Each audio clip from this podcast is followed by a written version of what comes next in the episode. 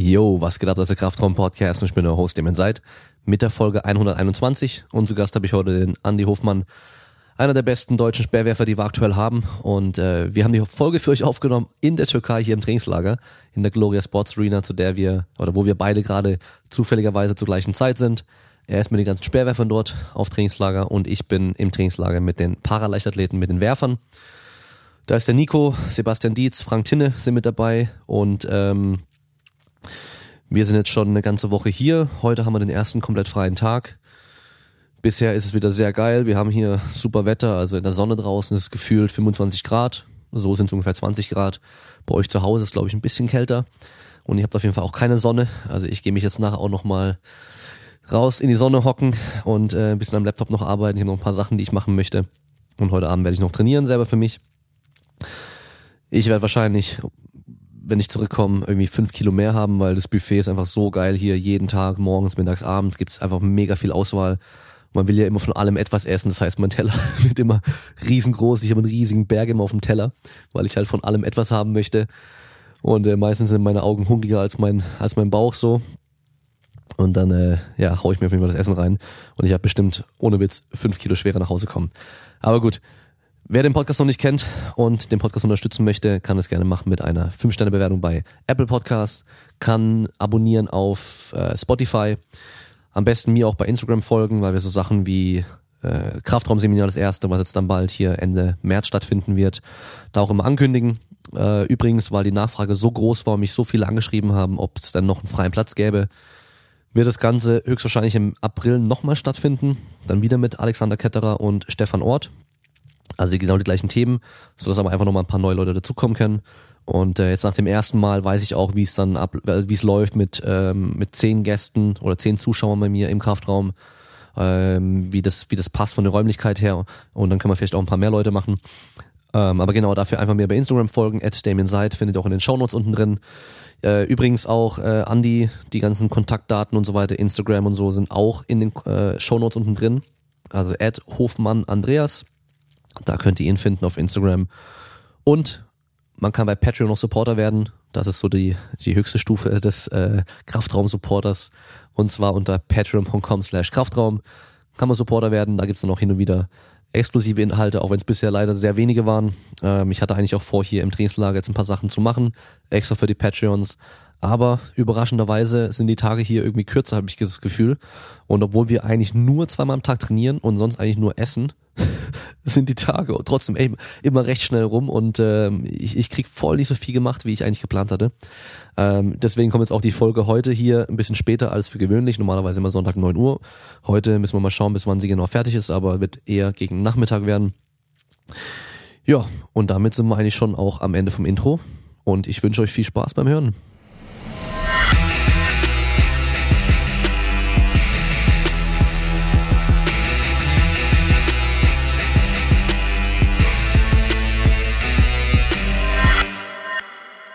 Oh, la di la di la, ladies and gentlemen.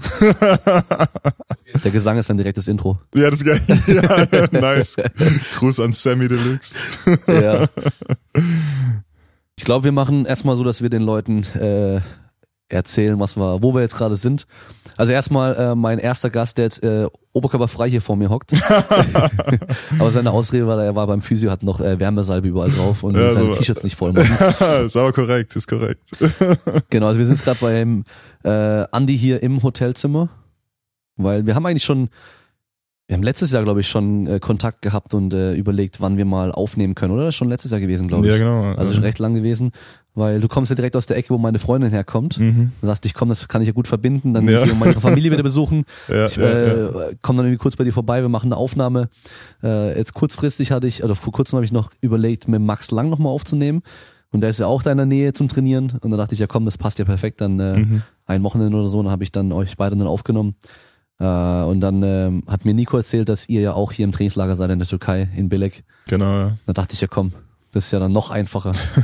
Weil ich dachte Also- eigentlich mal, wir haben mehr Zeit, muss Ja. ich, muss ich zugeben. Also ähm, theoretisch sind es ja nur zwei Trainingseinheiten am Tag, aber irgendwie mir geht morgens Frühstücken, Mhm. dann äh, chillt man kurz und dann kommt da schon die erste Trainingseinheit, dann kommt dann auch eigentlich gleich das Essen wieder, Mittagessen und dann dann auch wieder so ein bisschen chillen, dann gleich die nächste Einheit und dann Ja, ist auch schon ja, wieder ja. Abendessen und dann Das ist war der alles, Tag schon rum. das ist alles ziemlich durchgetaktet, ja. Also im Trainingslager sowieso. Wie du schon schön gesagt hast, nach dem Aufstehen erstmal frühstücken, schön gemütlich auch. Aber dann geht's um halb zehn schon los mit der ersten Einheit. Danach duschen, kurz aufs Zimmer. Ähm, hast du nochmal eine Viertelstunde Zeit äh, zum Mittagessen. Gehst auch ein bisschen früher hin, dass du auch nachmittags nochmal die anderthalb Stunden ungefähr nochmal nutzen kannst, um ein bisschen runterzukommen, ein bisschen zu chillen, auch mal die Augen zuzumachen, ein bisschen zu dösen. Ich lese gern. Am äh, Nachmittag einfach nochmal runterzukommen. Und dann geht's um drei Stunden weiter zur nächsten. Das ist dann die zweite Einheit, ist dann ein bisschen größer vom Umfang her.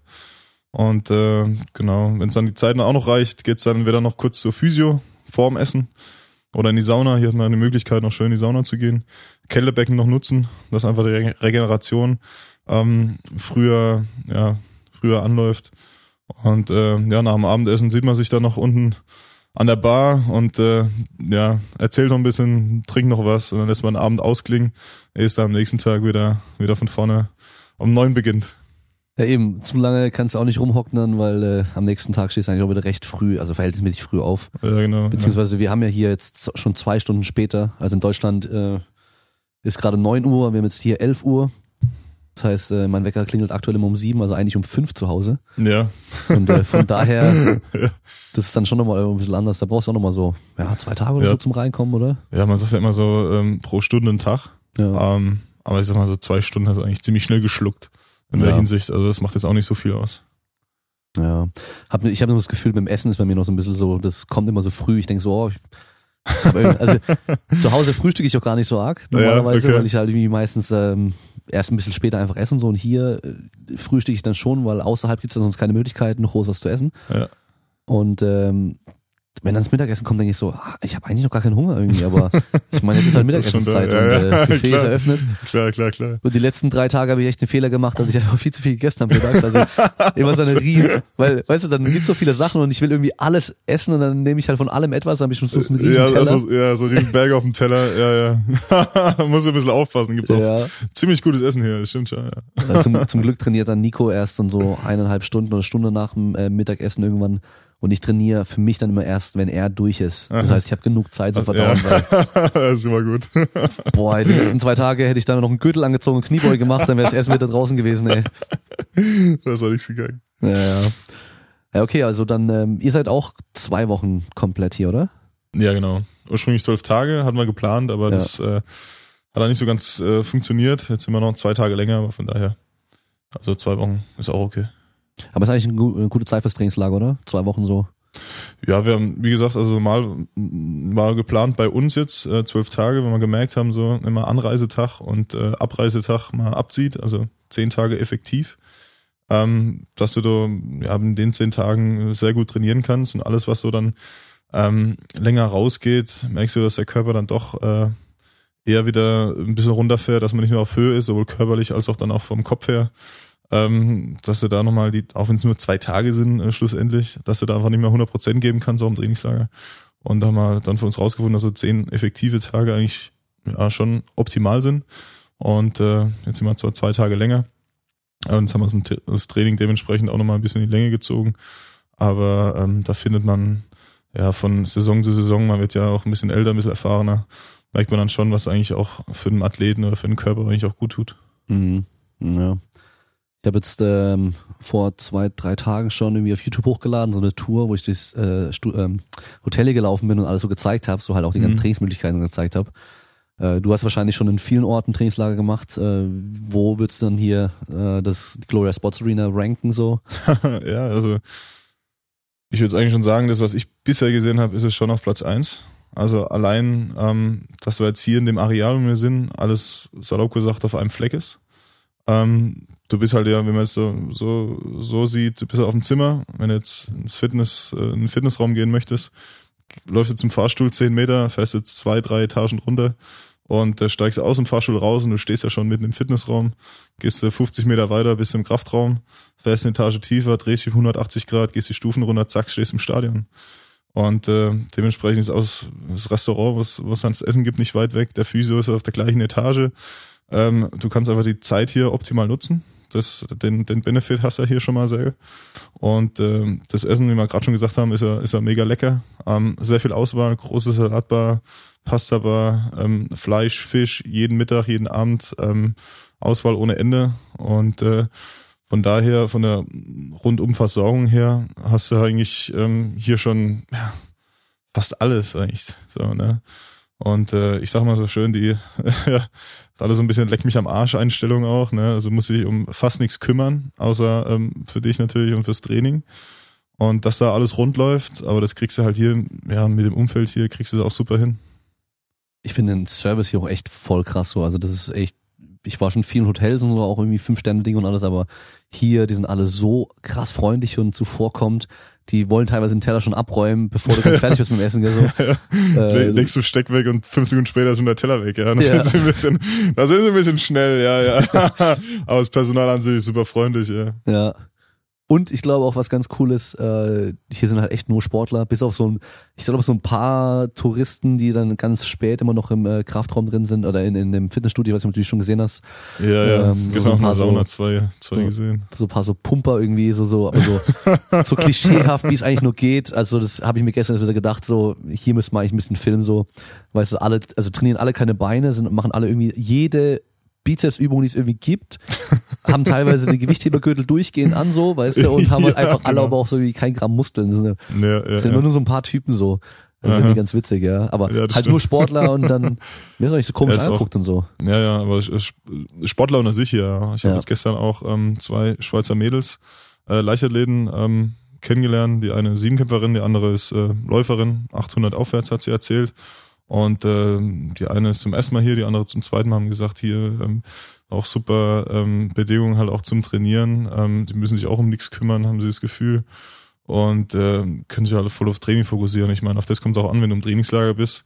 Ist ja nicht nur äh, Trainingsplanerfüllung, so wie es halt zu Hause machst, jetzt sage ich jetzt mal, ähm, dass du dann ins Training gehst, drei Stunden, vier Stunden trainierst, du nach Hause gehst, alles cool.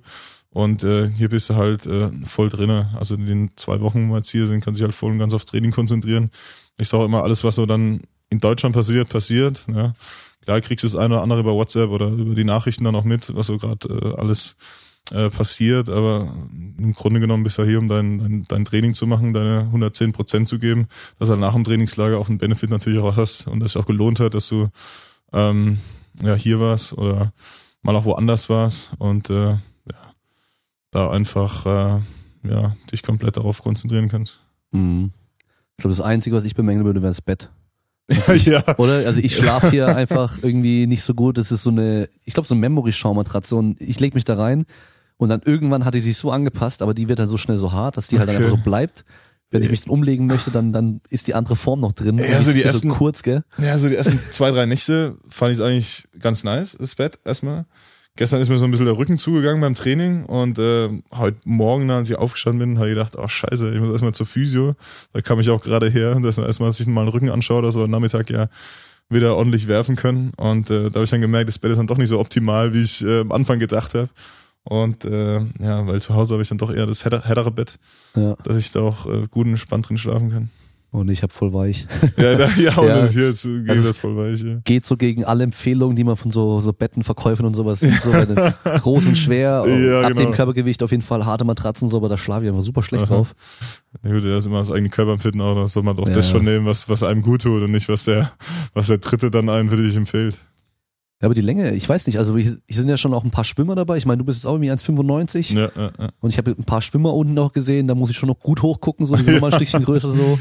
Ähm, ich meine, wenn noch an, also vor zwei Jahren war ich ja auch hier direkt im Hotel. Letztes Jahr war ich in dem anderen Hotel, was dazugehört, aber das Touristenhotel sozusagen. Und vor zwei Jahren war ein Hochspringer da, so ein recht junger, und der war halt zwei Meter, was weiß ich wie viel. Also da war zwei Meter zehn plus. Also das ja, war ja. unglaublich. Der war so riesig. Und der, der, der würden, glaube ich, ja ab den Knien hier das, der Unterschenkel raushängen aus dem Bett. Ja, ja, gut, bei mir, es ist halt, es sind ganz normale zwei Meter Betten, glaube ich. Ja. Und mein 1,95, klar, wenn du dann liegst, dann äh, sind die Füße nochmal gestreckt und dann hast du die Arme nochmal so ein bisschen ins, ins, Kissen, ins Kissen reingekuschelt, sag ich mal, und dann brauchst du halt mehr als zwei Meter auch. Und da gucken bei mir auch unten schon die Füße raus. Wenn du nochmal zwei Meter plus hast, ist es dann nochmal nochmal auch ein bisschen unangenehmer, denke ich mal. Ja. Also auch so die Breite so ein bisschen. Ich bin zu Hause auch ein ziemlich breites Bett gewohnt. Äh, ich habe ein zwei Meter breites Bett, äh, teile ich mit meiner Freundin zusammen. Aber trotzdem hast du da mega viel Platz. Und dann kann sich auch einmal drehen und Ja. äh, du liegst immer noch im Bett. Wenn ich hier drehst, musst du aufpassen, dass nicht aus dem Bett rausfliegst. Ja. Ja, ja. ja gut, du hast ja immer zwei einzelne Betten, kannst du zusammenschieben theoretisch, aber dann hast du noch die Lücke in der Mitte. Ja, ja, darum. Das, ja, bei meinem Gewicht, wenn ich dann so in die Lücke reindrehe, dann kann es eher sein, dass die Lücke wieder spaltet und du fliegst voll auf den Boden. Nein, nee, das, äh, das lassen wir lieber. Ja. Will ich mich drauf verlassen. So, dann ähm, lass uns doch mal vor, ganz vorne anfangen. Ich meine, wir haben ja, äh, wann war's denn? War's vorgestern, glaube ich, haben wir abends dann äh, Termin ausgemacht, wann wir hier aufnehmen wollen und so weiter. Ja. Und dann haben wir angefangen zu quatschen. Und das, ich, ich habe das aber öfter so schon, wenn auch mit Leuten einfach davor schon, kurz vor der Aufnahme, dass man eigentlich schon einen kompletten Podcast Ja. vor dem Podcast schon gemacht hätte, hat, theoretisch. hätte aufnehmen können, ja. Hätte man schon Hätte auch- eigentlich gleich das Mikrofon anlassen können, ja. Genau, hätten wir eigentlich schon alles aufnehmen können, dass hier schon richtig viel erzählt, so, aber ähm, also wer jetzt noch, äh, ich habe es im Intro schon gesagt, du bist Speerwerfer, ähm, ziemlich erfolgreich. Wie bist du zum Speerwurf gekommen? Beziehungsweise wie hast du also deine komplette sportliche Laufbahn, so wie hast du angefangen? Ja, wie habe ich angefangen? Ähm, also muss ich ja auch ein bisschen ausholen. Also ich habe früher bei uns im Ort, ich komme ja aus äh, Warkhäusel Kirlach. Ähm, mittlerweile Warkhäusel, große Kreisstadt, mache ich ein bisschen Werbung für. und äh, aus Warkhäusel Kirlach und bei uns im Ort gibt's eigentlich so zwei Sportarten. Ähm, zwei Mannschaftssportarten, die man bei uns machen kann, ist einmal Fußball, klar, wie in dem Ort, und Ringen. Ne? Und meine Mutter wollte damals nicht, dass ich irgendwie Blumenkohlen krieg. Und äh, dann blieb mir nichts anderes rüber, als zum Fußball zu gehen. Und dann habe ich als Bambini angefangen halt zu kicken. Und ähm, parallel dazu, klar gibt's auch einen Turnverein bei uns, aber ähm, so die Leichtathletik-Abteilung, die war jetzt auch nicht so riesig. Klar gab's für Kinder und so ein bisschen Jugendleichtathletik. Wir haben ganz normale Sandbahn außenrum, also Tatan oder sowas ist nicht und ein Acker, was in der Mitte ist, haben eher so die Fußballer noch mehr kaputt gemacht. Ähm, von daher wir halt auch zweimal die Woche einfach, um sich zu bewegen, hat man halt, äh, ja, ich sag mal, Kinderleichtathletik äh, gemacht, ein bisschen durch die Gegend gerannt, ein bisschen was durch die Gegend geworfen, Sandgrube gesprungen. Mehr hat man nicht gemacht und irgendwann hat sich halt überschnitten mit dem Fußballtraining. Dann habe ich für mich damals entschieden, alles klar, ich bleibe beim Fußball. Hat zu der Zeit einfach mehr Spaß gemacht. Und dann bin ich auch ins äh, Tor gegangen. Ich habe mich dann irgendwann freiwillig gemeldet, habe gesagt, ich habe eine Ausdauer wie eine Kuh. Von daher ähm, stelle ich mich lieber ins Tor und äh, renne mir dann nicht irgendwie die Lunge raus, muss nach zwei Minuten ausgewechselt werden. Und äh, war auch da eigentlich ziemlich erfolgreich. Habe dann in der Kreisauswahl gespielt, habe dann auch ähm, Einladungen bekommen für die badische Auswahl und äh, habe es aber da in der Hinsicht äh, nicht geschafft, weil ich da auch, äh, kann man sich auch nicht mehr vorstellen, zu klein war für. Da, ich kann Okay. mich daran erinnern, da waren dann zwei Torhüter dabei. Der eine hat äh, für Waldhof Mannheim gespielt und der andere für die TSG Hoffenheim. Und das waren ja damals schon, der eine war ja, äh, ich glaube, die waren schon in der, nee, die waren noch Region, TSG Hoffenheim war noch Regionalliga. Das war damals noch dritte Liga. Da gab's die dritte Liga offiziell noch nicht. Und äh, Waldhof hat dann, glaube ich, auch in der vierten gespielt, Oberliga noch. Aber trotzdem waren es so die größeren Vereine bei uns in der Umgebung und äh, die waren halt Januar, Februar geboren und ich als Dezemberkind, ne, ähm, ein Jahrgang zwar, aber trotzdem fast ein Jahr auseinander, die waren einen Kopf größer schon und dann habe ich natürlich für die entschieden, anstatt für mich. Ja, dann hat mein Vater irgendwann mal so, ähm, da war ich zehn Jahre alt, äh, gefragt, also mich gefragt, ob ich nicht mal bei so einem Kreismeisterschaften mitmachen möchte. 50 Meter Weitsprung und äh, 200 Gramm Schlagballwurf. Das da ist ja klar, warum nicht. Ja, dann sind wir einmal auf den Sportplatz gegangen. Ähm, dann bin ich 100 Meter gerannt. Mein Vater nicht wusste, dass ich bloß 50 Meter rennen musste. Dann bin ich 100 Meter gerannt, hat er äh, mit der Stoppuhr, hat er die Zeit gestoppt, hat drauf geguckt hat gesagt, ja, das wird schon passen. und dann haben wir einen 200 Gramm Schlagball ausgeliehen von meiner Grundschule, ähm, vom Sportlehrer. Und dann habe ich einmal einen halben Platz geworfen. Dann hat er gesagt, okay, das sind schon über 50 Meter, das passt schon so, weil er auch so die besten Liste mal durchgeguckt hat, was die anderen so werfen. Er gesagt, ja, mit 50 Meter bist du da auch vorne mit dabei, das passt.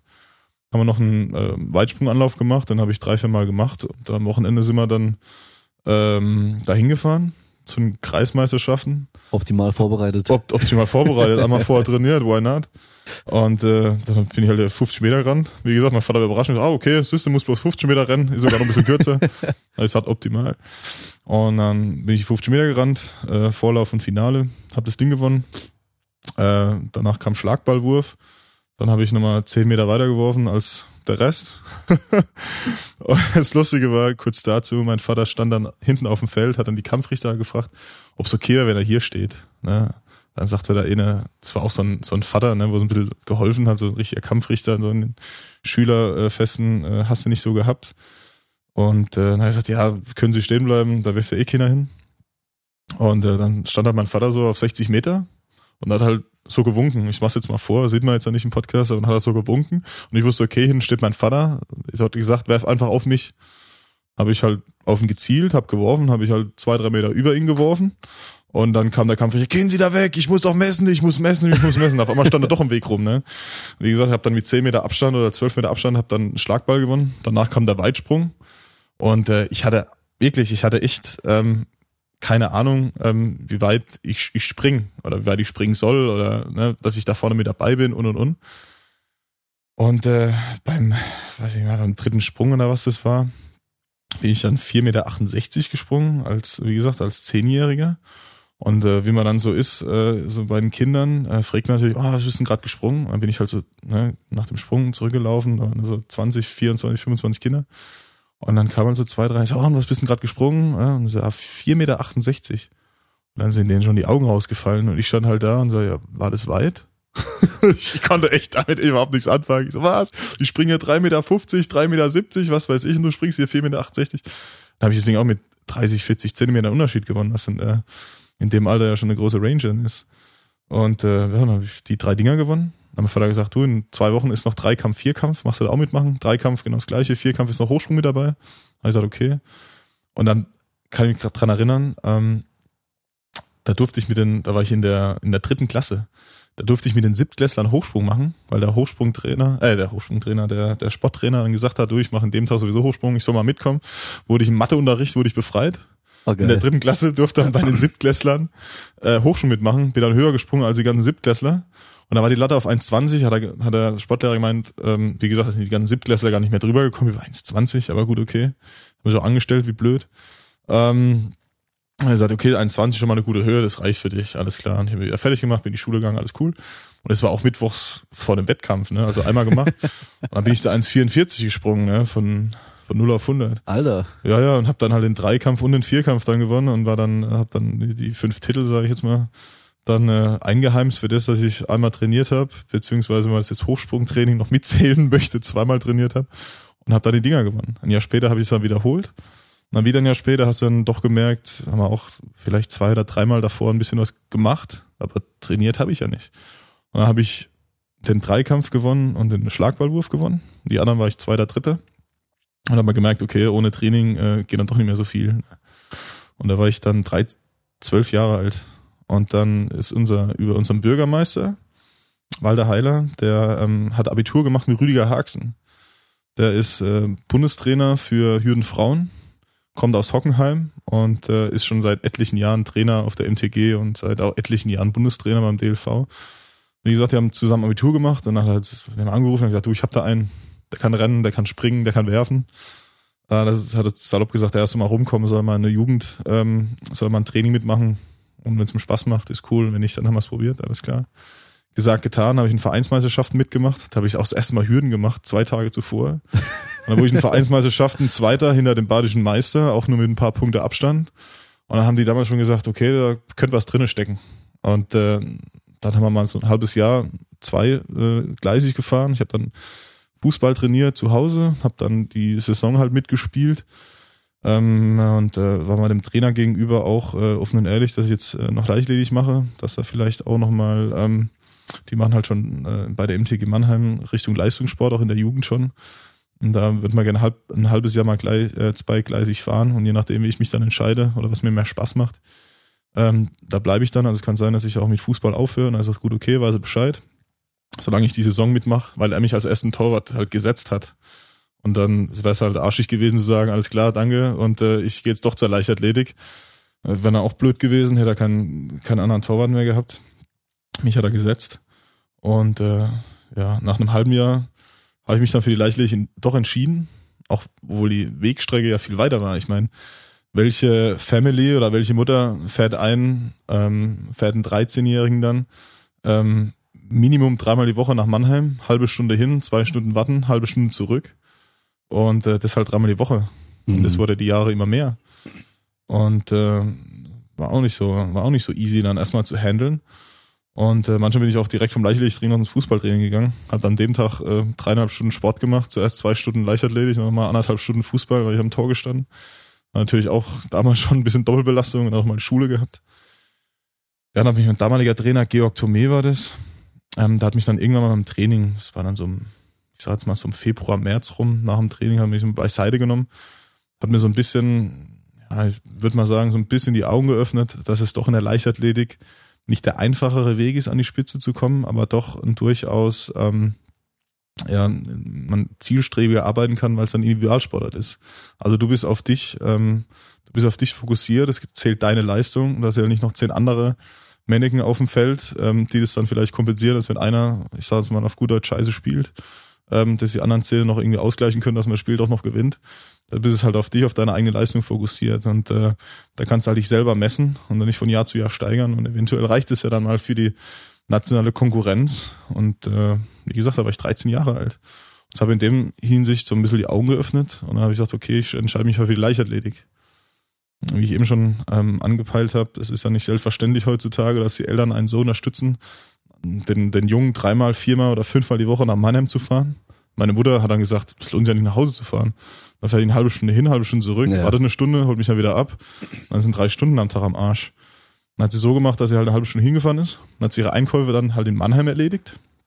Und äh, hat sich auch einen Kaffee geholt, ein bisschen gelesen, was weiß ich. Und äh, ist dann mir wieder nach Hause gefahren. Und äh, ja, dann habe ich äh, Mehrkampf gemacht. Also klar soll man das ja auch machen als, äh, als Kind, als Jugendlicher, erstmal Mehrkampf anfangen. Aber natürlich die allgemeine Athletik zu fördern, damit man halt das Sprinten, das Springen und das, und das Werfen halt lernt. Und auch mit dem Körper umzugehen. Ich habe es in unserem Gespräch schon gesagt, ich bin dann ähm, zwischen äh, 13 und 15 Jahren ähm, bin ich über 20 Zentimeter, ich glaube 23 Zentimeter waren es ungefähr, ähm, gewachsen da kam ich auch mit meinem Körper erstmal nicht zurecht. Ne? Ich habe gar nicht gewusst, wie ich, welchen Fuß ich zuerst setzen soll, um den anderen wieder nachzuziehen, salopp gesagt. Ähm, und äh, da lernt man dann auch anhand von der Leichtathletik, das ist also der große Benefit davon, du lernst halt auch mit deinem Körper umzugehen. Egal wie groß, egal wie schwer, du lernst halt von den vielen verschiedenen Sachen, die man halt macht, ähm, lernst halt immer besser mit deinem Körper umzugehen. Das war auch der, der große ja, der große Vorteil dann gegenüber zum Beispiel einem Fußball, da wärst du im Tor gestanden, klar wärst du auch gewachsen, aber jetzt die ganze Zeit bloß hier Torhüter-Sachen gemacht, ne? Und da lernst du halt noch koordinative Sachen, was dann immer viel mit reingespielt hat oder schon immer mit reingespielt hat. Auch äh, gehst in den Kraftraum. Ich habe Fußball noch nie einen Kraftraum von innen gesehen, ne? Und dann bist halt gleich da am zweiten, zweiten Trainingsanlage gesagt, gut, wir machen jetzt mal allgemeinen Kraft mit Bauch, Beine, Po. Salopp gesagt. Und ich so, wie? Zeig mir mal die Übung. Ich war noch nie mit Krafttraining in Berührung. Da machst du als 13-jähriger Junge machst dann äh, schon mal Krafttraining altersgerecht, aber trotzdem Krafttraining. Und äh, dann habe ich äh, mit äh, 14, 15 Jahren bei meinem jetzigen Trainer damals schon ähm, Kugelstoßen, Diskuswurf und Sperrwurf gemacht. Halt, dann haben wir auf Achtkampf dann irgendwann trainiert. Ja, und dann äh, hat der, der Lutz Klemm, also mein jetziger Trainer, hat dann äh, zu meinem alten Trainer Georg äh, gemeint gehabt, du, da Talent im Wurf. Ähm, was macht ihm am meisten Spaß? Und hat Georg zu ihm gemeint, also Sperrwurf macht ihm schon so am meisten Spaß. Eier wird gern äh, mal ein halbes Jahr oder eine Saison mit mir parallel trainieren, auch so 50-50. Dann hat's angefangen mit viermal die Woche Training, bin ich zweimal zum äh, Georg gegangen und habe da Mehrkampf gemacht, zweimal zum Lutz gegangen, habe dann da halt Sperrwurf spezifisch trainiert. Ich habe dann halt bei den beiden mal geworfen, habe dann noch ein bisschen äh, spezielle äh, Sprünge gemacht, ähm, spezielles Krafttraining dann auch schon. Und äh, da lief die erste Saison, das war 2000 und muss ich kurz überlegen. 2007 war das. Ähm, da war ich 15. Da ähm, war die Überlegung, ich, ich habe immer, das ist immer einen Trainer gefragt, was soll ich werfen am nächsten Wettkampf. Und dann hat er so gesagt, beim vom ersten Wettkampf, also 50 Meter kannst du mal so anpeilen, ne? Alles klar. Gut gesagt, getan waren es irgendwie 50 Meter 60 oder was. Dann kam der zweite Wettkampf. Ja gut, was, was, wie weit soll es denn jetzt gehen? Dann sagte er, okay, 50 Meter bestätigen, kann sich mal auf 52 orientieren. Da waren es 54. Dann habe ich im dritten oder vierten Wettkampf, das weiß ich noch, 58 Meter 70 geworfen. Das waren 70 Zentimeter mehr, ähm, als die deutsche Norm war. Also für die, für die deutschen Meisterschaften waren 58 Meter. Und für die Männer. Mein, bitte? Für die Männer dann, oder? Nee, nee, nee, für, für die Jugend dann. U18 Jugend. war das. Okay. Ähm, und da ist mein Trainer halt nicht im ersten Jahr, hat sich da jetzt nicht überlegt, äh, dass ich da gleich die Norm wäre für die deutschen Meisterschaften. Und äh, leider hat's mir da bei einem, ja, es ist dann als 15-Jähriger, äh, Jugendlicher, ist mal ein bisschen leichtsinniger, wir haben gekickt dann vorm Training und dann bin ich halt einmal ausgerutscht und habe mir so ein, wahrscheinlich im Nachhinein so einen Muskelfaserriss zugezogen, Oberschenkel. Und äh, hätte ich eigentlich gar nicht zu den deutschen Meisterschaften fahren brauchen. Ich wurde dann sang- und klanglos letzter mit 46 Metern. Also das war ja wirklich. Und meine Mutter wollte mir noch so ein, gibt's immer die deutschen Meisterschaften T-Shirts von Jahr zu Jahr. Ja. Da wollte sie mir noch so ein T-Shirt kaufen, weil ich gesagt okay, cool, deutsche Meisterschaften, kann ich mir endlich mal auch so ein T-Shirt mal holen.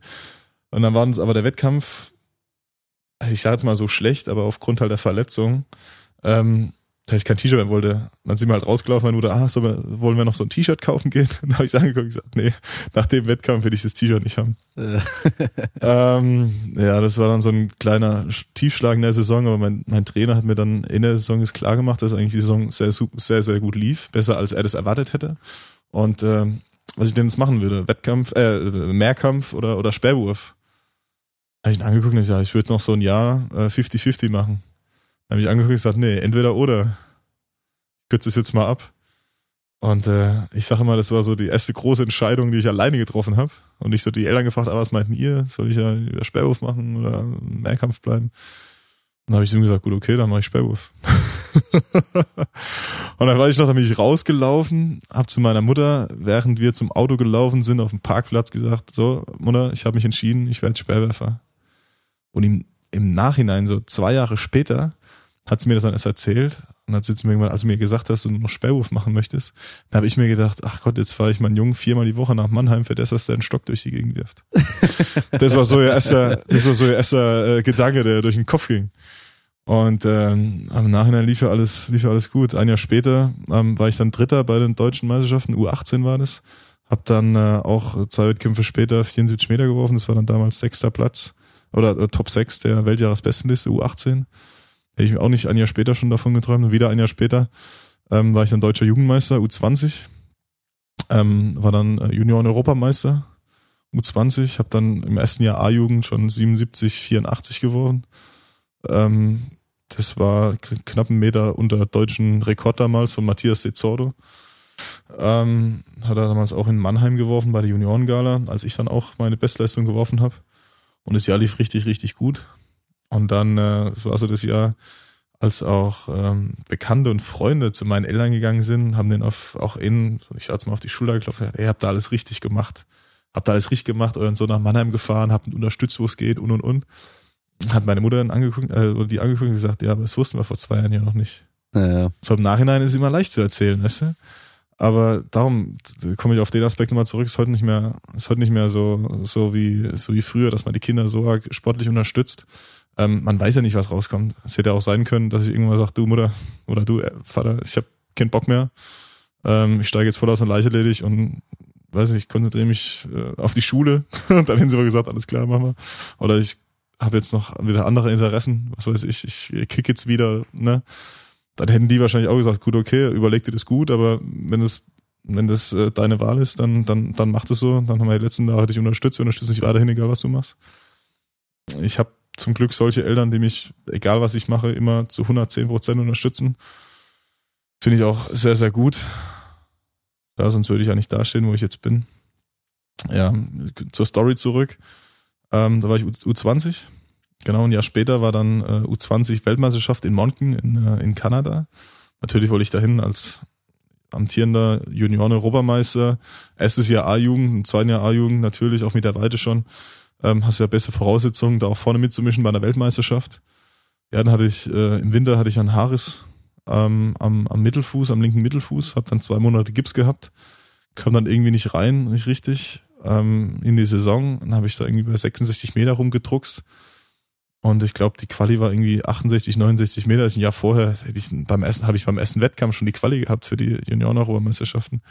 Und dieses Jahr lief dann einfach nicht. Ich kam nicht richtig rein und äh, hat dann auch meinen zweiten, ähm, äh, meine zweite äh, weiche Leiste. Ich hatte ein Jahr zuvor auch schon eine weiche Leiste, ist aber super verheilt. Und äh, dann habe ich 2010 im August äh, mir die andere Seite machen lassen. Und äh, wie gesagt, die Saison war einfach, äh, lief dann einfach nicht. Ist dann eingebrochen. Und ähm, dann habe ich gesagt, okay, so eine Saison hat man mal. Jetzt war das ja A-Jugend, bisher noch Jugend. Jetzt geht's in den Juniorenbereich, jetzt geht's los. Aber mir die rechte Schulter wehgetan. Und ich wusste nicht warum. Dann bin ich aber zum Arzt gegangen, die haben dann nicht so zu drei Ärzten damals gegangen. Ähm, die haben da jetzt äh, salopp gesagt nichts gefunden, auch im MRT-Bilder und und und. Und dann bin ich in die Arkus geliehen nach Pforzheim, zu einem Arzt gegangen. Ähm, der war offen ehrlich zu mir und hat gesagt, du, ähm, ich kann dir eins anbieten, mach eine Arthroskopie, ich guck da rein. Arthroskopie hat nicht so ein großer Eingriff, wenn du jetzt irgendwas aufschneiden müsstest. Ich guck da rein und das, was äh, gemacht werden muss, mache ich. Wenn das Labrum kaputt ist, dann, dann äh, flicke ich das. Wenn äh, der Schleimbeutel entzündet ist, dann mache ich den Schleimbeutel raus. Oder wenn irgendwas am Knochen ist, dann muss ich den abfräsen. Und ich sage, gut, okay, dann habe ich halt salopp gesagt ihm vertraut. Musste ja irgendwann mal, aber du hast was bei drei Ärzten, so wie es immer ist, hast drei verschiedene Meinungen. Keiner konnte sagen, was es ist. Zum, Schlu zum Schluss äh, war es zum Glück nur der Schleimbeutel, der entzündet war. Das heißt, er hat einen Schleimbeutel rausgemacht. Ähm, einen von vier sind es, glaube ich, in der Schulter. Hat er schon mal rausgemacht, er ist massiv entzündet. Das hat halt die Schmerzen dann ähm, die ganze Zeit äh, hervorgerufen. Hat dann rausoperiert, hat das ähm, Schulterdach ein bisschen äh, abgeschliffen, damit ähm, da ähm, ein bisschen mehr Platz ist, damit es nicht, äh, also es, es könnte wieder irgendwann mal passieren, könnte, muss aber nicht. Also bis dato ist auch alles verheilt und Schulterprobleme hatte ich bis dato nicht mehr. Äh, zumindest halt keine größeren, klar, kleine Wehwehchen hast du immer mal. Und äh, von daher, da war diese 2011, die Saison war dann auch am Arsch. da mhm. habe ich im September einen Wettkampf gemacht, damit ich halt noch die Bundeskadernorm werf. Die war auf 73. Dann habe ich irgendwie 73 schieß mich tot geworfen. Also ich war drüber, alles klar. Dann war 2012. Es war auch so ein Jahr, da kam ich irgendwie nicht richtig rein. Vielleicht war es noch von der Schulter, habe ich mich richtig getraut. Ich weiß es nicht im Nachhinein. War leider auch so. Dann bin ich auf, ach, bin ich irgendwann abgestürzt bei einem Wettkampf auf 56 Meter. Also habe ich gesagt, geht ja gar nichts mehr, geht gar nichts mehr. Und zwei Jahre zuvor hast du im ersten Jahr A-Jugend mit 17 Jahren hast du dann, hast du da schon äh, knapp 78 Meter geworfen. Habt ihr da das äh, Gleichgewicht gehabt bei den Sperren? Ja, ja, ja, ja. Das, ab der A-Jugend hast du 800 Gramm, das ist Männergewicht. Und mhm. da ändert sich nichts mehr. Bei der okay. U18 hast du noch 700, aber ab U20 hast du schon ähm, das Männergewicht. Von daher konntest du auch die, die Weiden schon gut vergleichen. Ja, ja. Und da hast du auf einmal 21 Meter unter Bestleistung geworfen. Das war echt so der Tiefpunkt. Aber irgendwann sind wir auf den Wettkampf gefahren, das war damals badische Meisterschaften waren, das kam ja auch in den Schutterwald. Weiß ich ganz genau, komm, ist gleich warum. Ähm, und dann habe ich mir an dem Tag einfach nur gesagt, ey, fährst du dahin und machst dir überhaupt keine Gedanken. Ja. Und das war so ein Wettkampf, weil ich erstmal 80 Meter geworfen habe. Da ich innerhalb von, von drei, vier Wochen war das dann, da habe ich mich von 56 Meter wieder auf 80 Meter gesteigert. Ne? Auf einmal ist der Knoten geplatzt. Und ähm, es war 2012 und die Olympianorm war 82 Meter. Ja. Ne? Und auf einmal war von, von heute auf morgen war auf einmal die 82 Meter wieder, oder war im Raum gestanden. Ich habe mir das in dem Jahr gar nicht, gar nicht geträumt, äh, eventuell über 80 Meter mal zu werfen. Ne? Und äh, dann stand es halt im Raum und äh, dann war Boris zufällig auch da, unser Bundestrainer, Boris Obergföll, weil er wohnt ja da in der Nähe, in Offenburg. Schutterwald ist ja gerade äh, ja, bei dem um die Ecke, dann hat er sich das angeguckt, war auch ein Wettkampf dann da. Und er hat dann gesagt, ja, ähm, Ende nächster Woche ist, äh, ist äh, offizieller ja, Schluss von, äh, von der Norm, dass man die wirft. Und äh, mein Trainer gemeint, ja, nächstes Wochenende ist noch Badische Meisterschaft, baden-württembergische Meisterschaften in äh, Karlsruhe.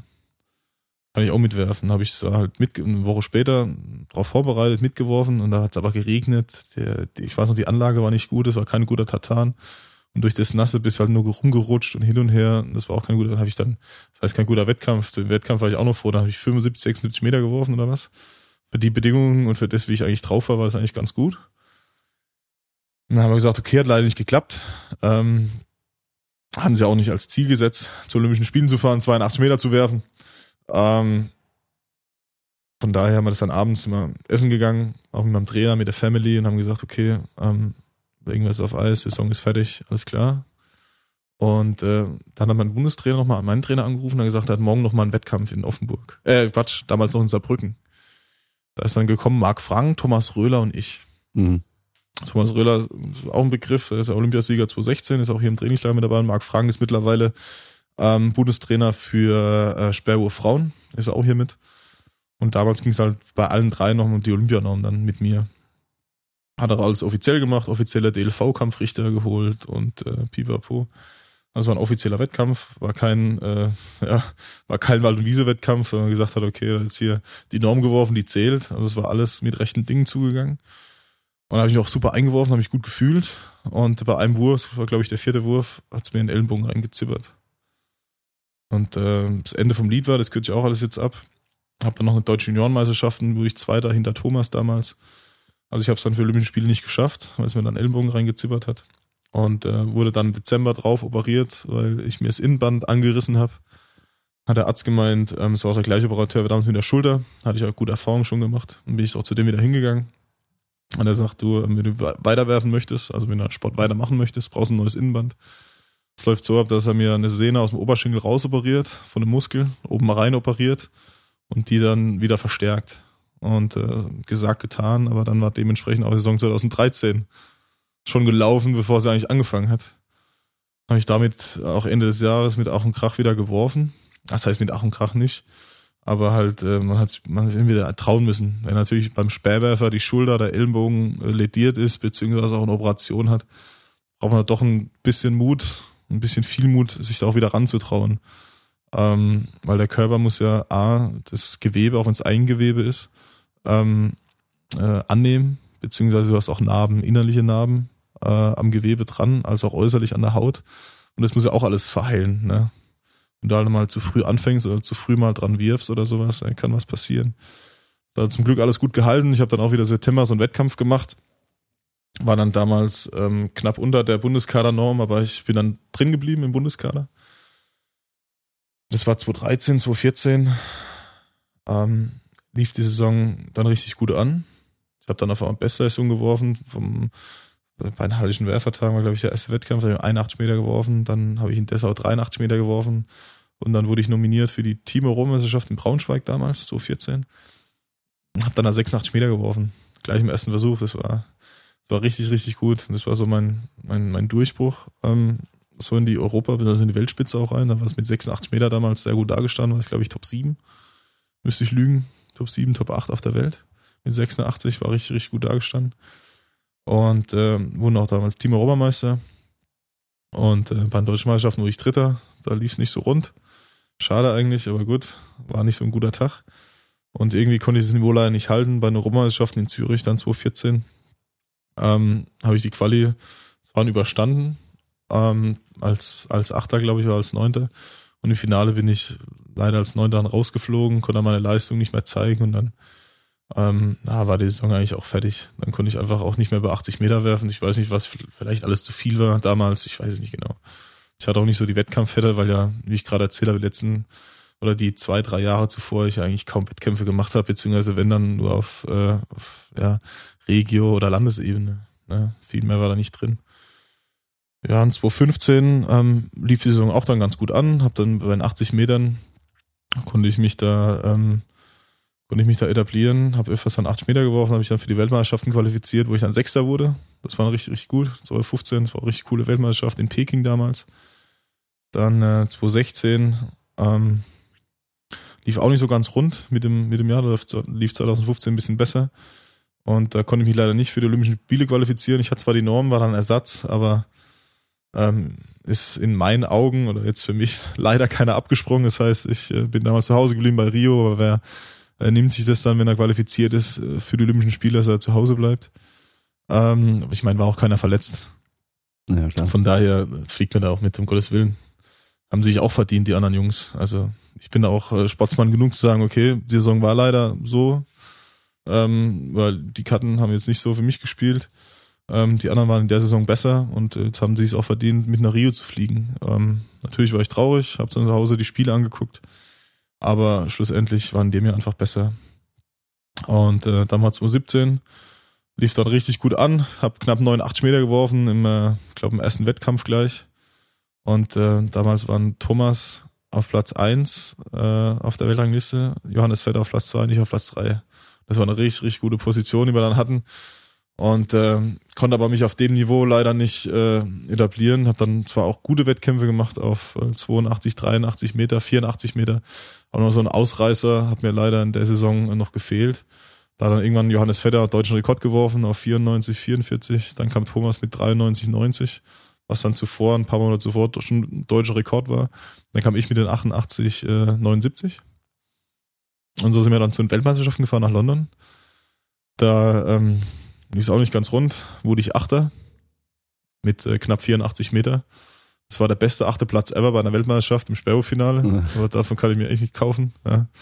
Hab, äh, war dann einfach auch nicht so mein Tag und egal, ich konnte nicht machen, was ich wollte. Ich kam nicht auf, es waren glaube ich 83, 96 oder was. Ich kam einfach nicht weiter. Es, es lief einfach nicht in dem Tag. Ähm, und äh, ja, danach kam die Universiade in, äh, in Taipei 2017.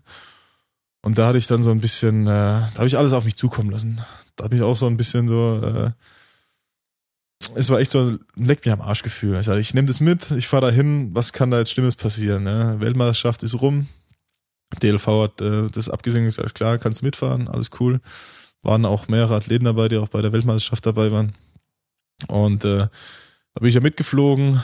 Ich ganz ohne, ich sage jetzt mal ganz ohne Ambition, da jetzt was Richtiges zu reißen. Ne? Ich habe dann gesehen, zwei Jahre zuvor mal die Universiade gewonnen mit 81,50. Da habe ich gesagt, okay, cool, dann kann ich ja im Endkampf um die Medaille mitkämpfen, wenn ich da reinkomme, wenn alles klappt wie gewünscht. Ne? Also richtige Ambition, dass es ein richtig krasser Wettkampf wird, hatte ich ja jetzt nicht. Ne? Wenn du die Ergebnisse angeguckt hast von den, von den Jahren zuvor. Und äh, bin ich angekommen, habe dann äh, zweimal noch äh, trainiert dann dort, also trainiert, ich habe ein paar Würfe noch gemacht.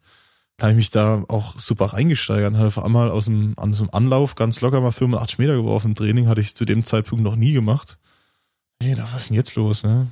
Ja, okay, machst du genauso weiter. Einfach locker drauf geblieben. Ähm, und äh, wie gesagt, mir da überhaupt keine Gedanken gemacht, wie der Wettkampf laufen würde. Habe ich die, die Quali ähm, die Quali souverän überstanden, einen Wurf gemacht, zack, fertig, Sachen packen, wieder gehen. Und äh, zwei Tage später war dann das Finale. Und das war dann richtig, richtig geil. Also es war, ich würde jetzt noch sagen, noch bisher mein, mein bester Wettkampf, ähm, den ich in meiner bisherigen Karriere auch hatte.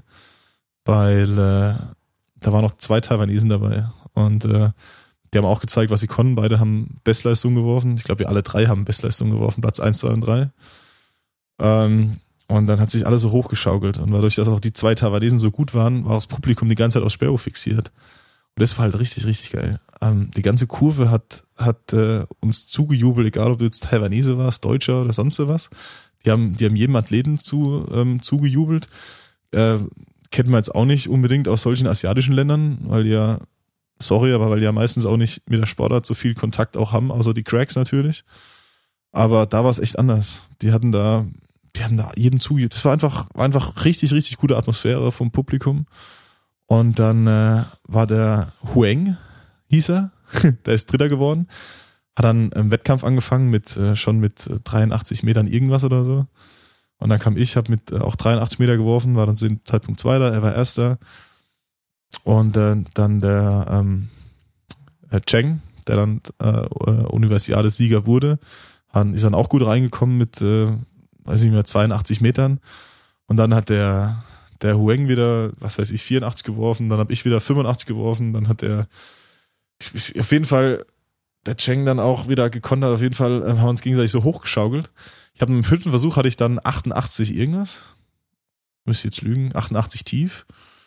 Und äh, da war ich in dem Zeitpunkt Erster. Also, okay, cool. Mal gucken, was im letzten noch geht. Und dann kam der, äh, der äh, Shueng, Hueng, und hat dann geworfen, war dann ungültig und dann hat er gesagt, okay, jetzt kommt noch der Cheng, mal gucken, was der so wirft. Und dann hat er das Ding auf, äh, was hat er geworfen? 91, 36 waren es, glaube ich, Boah. hat er geworfen. Im letzten Versuch. Der hat die ganze Zeit so durchgängig, wie gesagt, so 84, 86 Meter geworfen. Die fünf Versuche zuvor. Und auf einmal haut er den letzten raus auf über 91 Metern. Und dann war natürlich hier die Hölle los, ne? Und dann kam ich, äh, letzter Versuch, letzter Athlet. Nach mir kam er dann keiner. Und das Lustige davor war, dass, äh, dass der, äh, der Wurftrainer, der mir dabei war, zu mir äh, hergekommen ist.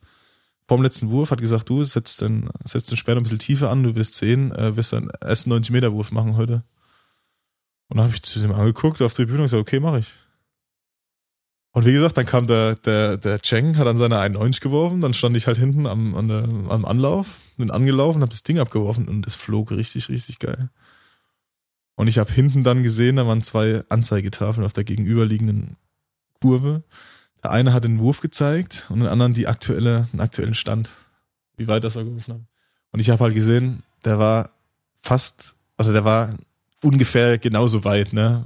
ich würde sagen, man hätte eigentlich auf dem Bildschirm sagen können, er war ins gleiche Loch geflogen. Ja. Ja. Ungefähr genauso weit. Und äh, dann saß ich halt, also dann habe ich mich so runtergebeugt und habe halt gewusst, okay, der könnte über 90 gewesen sein. Jetzt äh, will ich wissen, ob es noch gereicht hat oder nicht oder wie es aussieht. Habe ich so in die Anzeigetafel geguckt und, und das Video mal angeguckt und ich kann nicht mehr zusammen. Und dann habe ich auf der rechten Seite war dann die große Anzeigetafel. Und dann war da geschrieben 9107, persönliche Bestleistung, zweiter Platz. Der Cheng hat 29 Zentimeter weitergeworfen. Ja. Ein Wurf zuvor. Und auf 91 Metern sind 29 Zentimeter vielleicht Haaresbreite. Ne? Das ist Ja. vielleicht, wenn du das jetzt so im Weitsprung vergleichen würdest, ein, zwei Zentimeter. Ne? Ähm, und äh, dann bin ich auf dem Boden, hab, jetzt war ich noch wieder auf dem Boden, habe ich, hab ich gerollt. Und dann wusste ich in dem Moment nicht, ob ich mich jetzt freuen soll äh, über eine neue Bestleistung. Erstmal 90 Meter, boah, geil. Oder mich nicht freuen soll, weil ich in dem Moment halt Gold verloren habe. Ne? Weil ich gedacht habe, oh, scheiße, jetzt hast du keine Goldmedaille, jetzt hast du Silbermedaille. Aber hast persönliche Bestleistung geworfen, erstmal bei 90. Und ich war echt, das hatte ich, das hatte ich auch zu dem Zeitpunkt noch nie, so, so ein Mischmasch von Gefühlen, mir ist fast der Kopf geplatzt, weil ich wusste, ob ich mich jetzt freuen soll oder nicht freuen soll. Aber schlussendlich hat die Freude überwie- überwogen, klar. Und äh, dann kam der, kam der Cheng her, der ist natürlich auch gefreut wie ein Schneekönig, der war dann drüben King Käse. Im eigenen Land die Universiade zu gewinnen, bei denen gibt's halt nichts Größeres wie die Universiade. Ich denke nicht, dass Taipei irgendwann mal Olympischen Spiele bekommt. Und äh, von daher war das das größte Sportereignis, was sie jemals wahrscheinlich in ihrem Land gekriegt haben. Und dann war, ähm, dann war hier wirklich äh, Bambule ohne Ende. Und ich habe mich dann auch, wie gesagt, schon endlich gefreut, habe dann äh, Cheng umarmt, dann waren die ganzen Kameraleute da und hin und her. Und äh, waren und vom Wettkampf her, Atmosphäre überhaupt, das war wirklich einer der besten und auch emotionalsten Wettkämpfe, die ich bisher hatte. Ähm, ja gut, 2018 Jahr später natürlich, Eamon in Berlin war natürlich emotional auch Highlife, weil es auch in, in Deutschland dann auch war und auch da die Präsenz auch in Deutschland sehr, sehr groß war und auch viele gewusst haben, was da abgeht. Also für mich, äh, mein persönlicher Höhepunkt bisher war echt äh, Taipei. Das war so auch der Wettkampf, wo ich am meisten für mich rausgezogen habe. Sonst wäre 2018 die Saison nicht so rund gelaufen, wie sie auch bei mir gelaufen ist. Und ich war dann 2018, ein Jahr später, ähm, der beständigste Sperrwerfer. Ähm, habe dann in den ersten drei Wettkämpfe 90 Meter geworfen. War auch ähm, sehr, sehr geil. Und äh, habe mich dann ja zwischen 87 und 90 Meter so ein bisschen eingependelt. Und richtig gute Wettkämpfe gehabt. Klar hast du mal einen Wettkampf gehabt, da flog der Speer auf 83 Meter, aber dann hast du mal vielleicht ein bisschen mehr trainiert, zwei Tage zuvor. Ähm, und äh, hab dann die, wurde dann deutscher Meister das erste Mal mit, mit Meetingrekord, äh, habe die Silbermedaille in Berlin geholt bei der EM, hab dann zwei Wochen später das Diamond League Finale gewonnen mit über 90 Metern. Und äh, das war einfach bisher die, die, auch die von der Saison her, die krasseste Saison, die ich bisher hatte.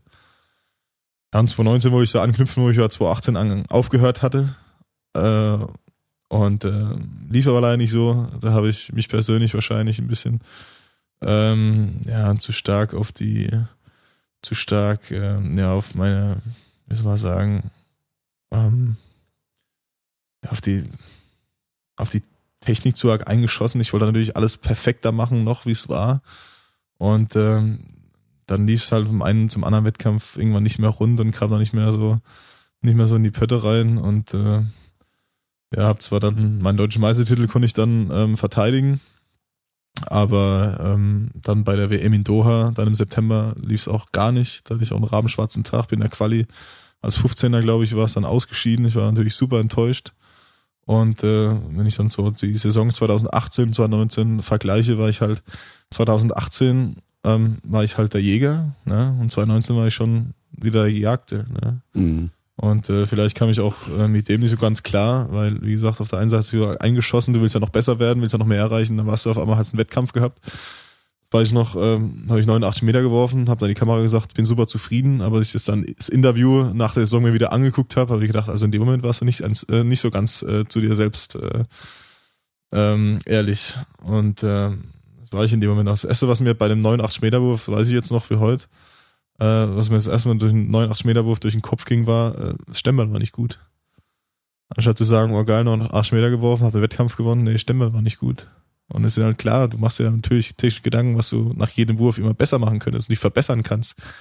Aber schlussendlich war ich so arg darauf fokussiert, mich einfach zu verbessern und äh, auf die Kleinigkeiten zu achten, dass ich so das Große und Ganze ähm, ein bisschen aus den Augen verloren habe. Und das ist so meine Meinung, dass dann 2019 nicht so ganz rund lief, wie ich mir natürlich vorgestellt hatte, dass ich da dann anknüpfe, wo ich 2018, wie gesagt, aufgehört habe. Ja, jetzt sitzen wir hier. Erstes Trainingslager 2020. Läuft bisher alles ganz gut. Also bisher alles ganz gut, bin sehr zufrieden. Und äh, die, die Sperre fliegen auch schon wieder. Das erste Mal am Dienstag Sperre angehabt, heute Nachmittag das zweite Mal. Und äh, jetzt geht es natürlich, was ich jetzt im Winter alles aufgebaut habe, auch mit dem Ball, mit den ganzen Ballwürfen, was ich da gemacht habe, das alles natürlich auf dem Sperrenlauf und dementsprechend aufs Gerät umzumünzen. Und äh, ja, fühle mich sehr gut und äh, schauen wir mal, was die Saison alles so bringt. Mhm. Ja, ist auf jeden Fall spannend. Also du hast ja äh, richtig krass angefangen als Kind irgendwie so, einfach gewonnen, ohne zu trainieren und sowas. Ähm, ja. Da fällt mir immer so ein, so dass äh, gerade bei Kindern so Erfolg macht Spaß. Weißt du, das ist ja auch oft so, okay, dann als Kind merkst du so, hey, ich bin da voll gut drin und ich gewinne da, das macht mir voll Spaß natürlich dann. Ja, genau, da bleibt man eher bei der Sache. Ist ja, ja klar, wenn, wenn man wenn Spaß bei der Sache hat und dann nochmal äh, ja, natürlich gewinnt und vorne mit dabei ist, fällt dir die Entscheidung halt zwischen Fußball und äh, Leichtathletik wahrscheinlich auch ein bisschen leichter, wenn du halt weißt, okay, da gewinne ich immer. Ja, genau. So. Ja, gut, zuerst war ich ja dann äh, der große Fisch im kleinen Teich. Ja, und als ich dann den Verein ja. gewechselt habe, war ich auf einmal äh, der kleine Fisch im großen Teich. Da muss ich auch erstmal klarkommen. Mhm. Aber ähm, wie gesagt, schlussendlich haben mich meine Eltern da echt supportet, immer am Ball zu bleiben. Natürlich gab es einen, einen oder anderen Wettkampf oder, oder auch Training, wo ich nach Hause kam und gesagt, das war nicht gut oder wir haben, ja, da war der Trainer mal nicht da.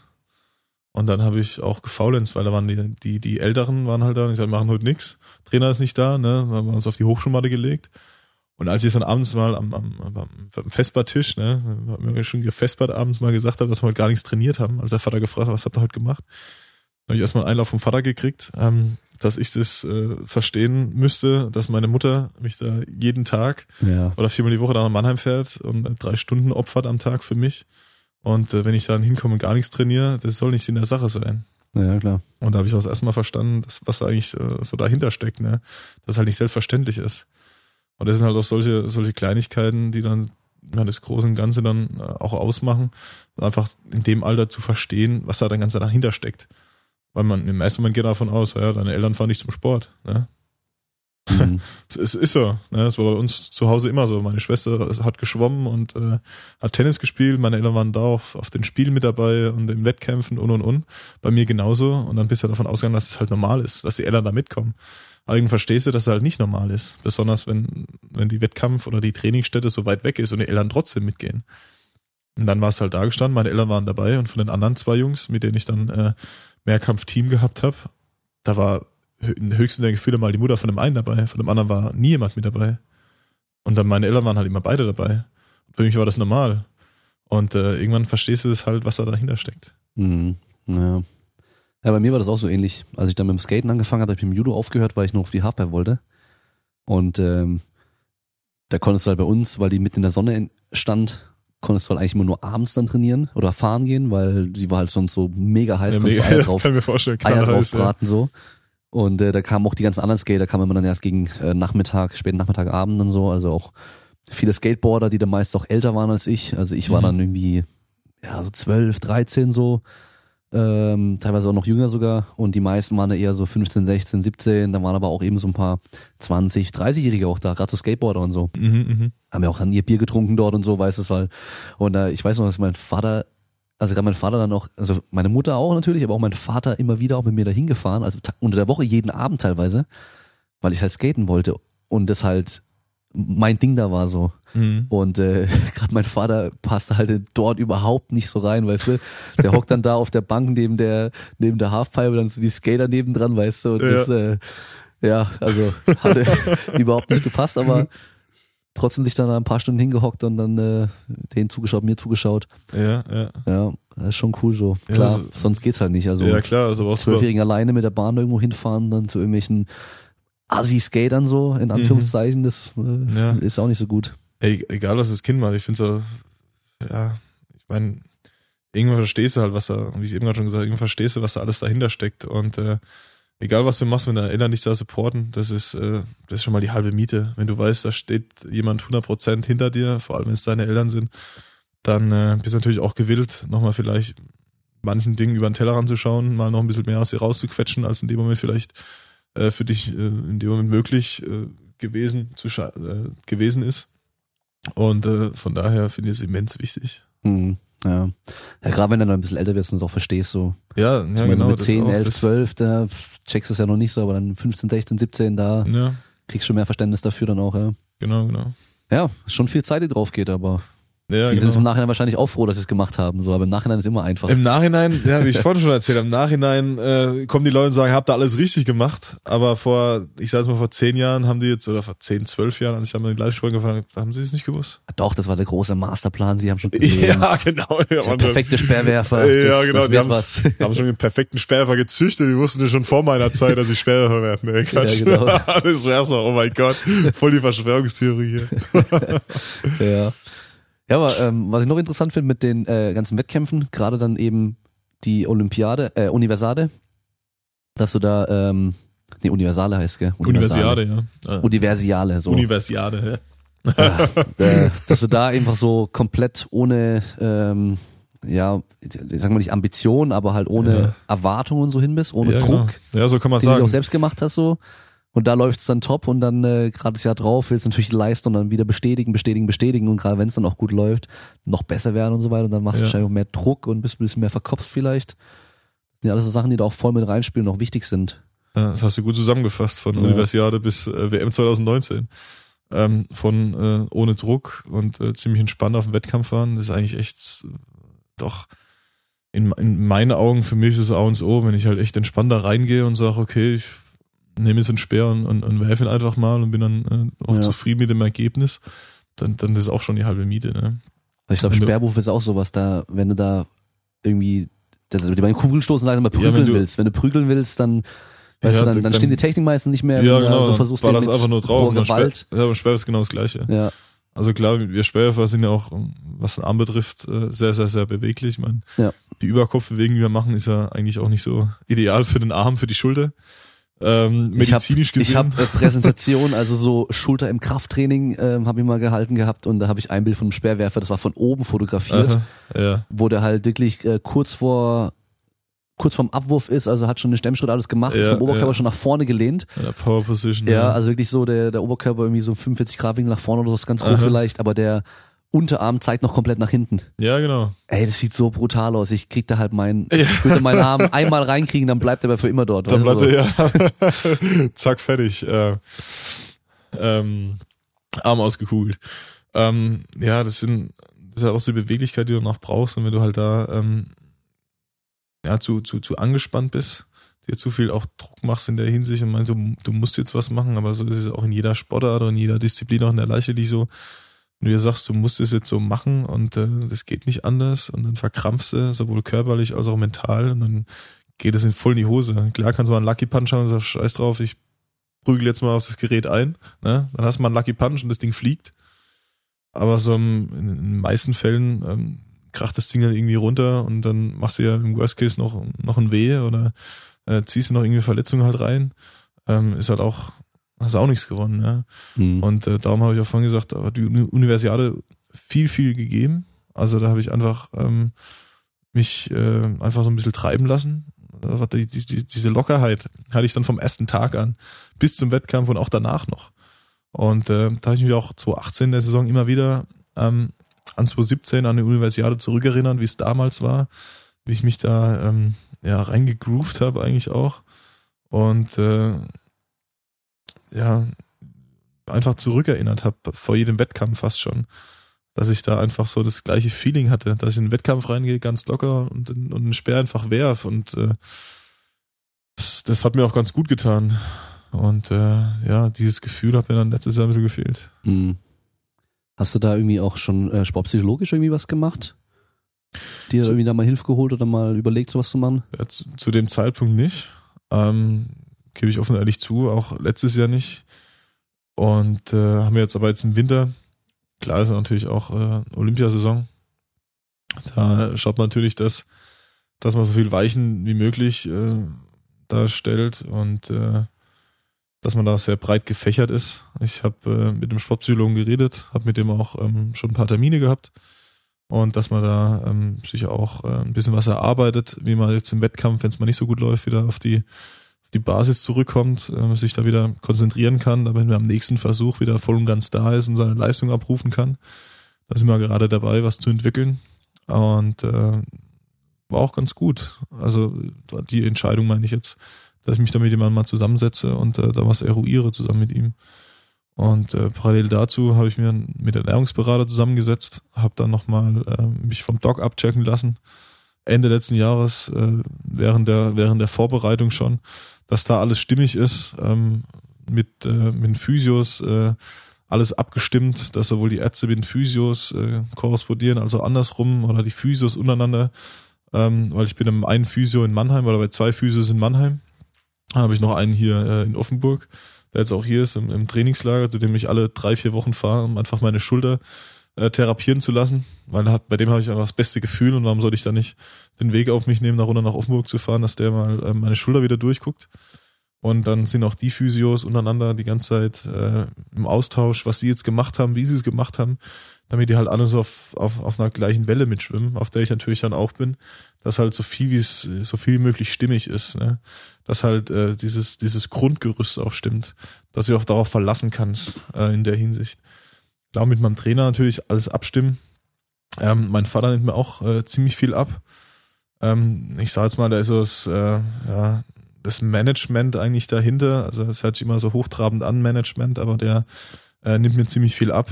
Und äh, mit dem spreche ich auch ziemlich viel ab, wenn es dann um äh, Sponsoren geht, beziehungsweise auch mal äh, Sponsorenauftritte etc., dass man das alles gut in den Kalender auch reinkriegt.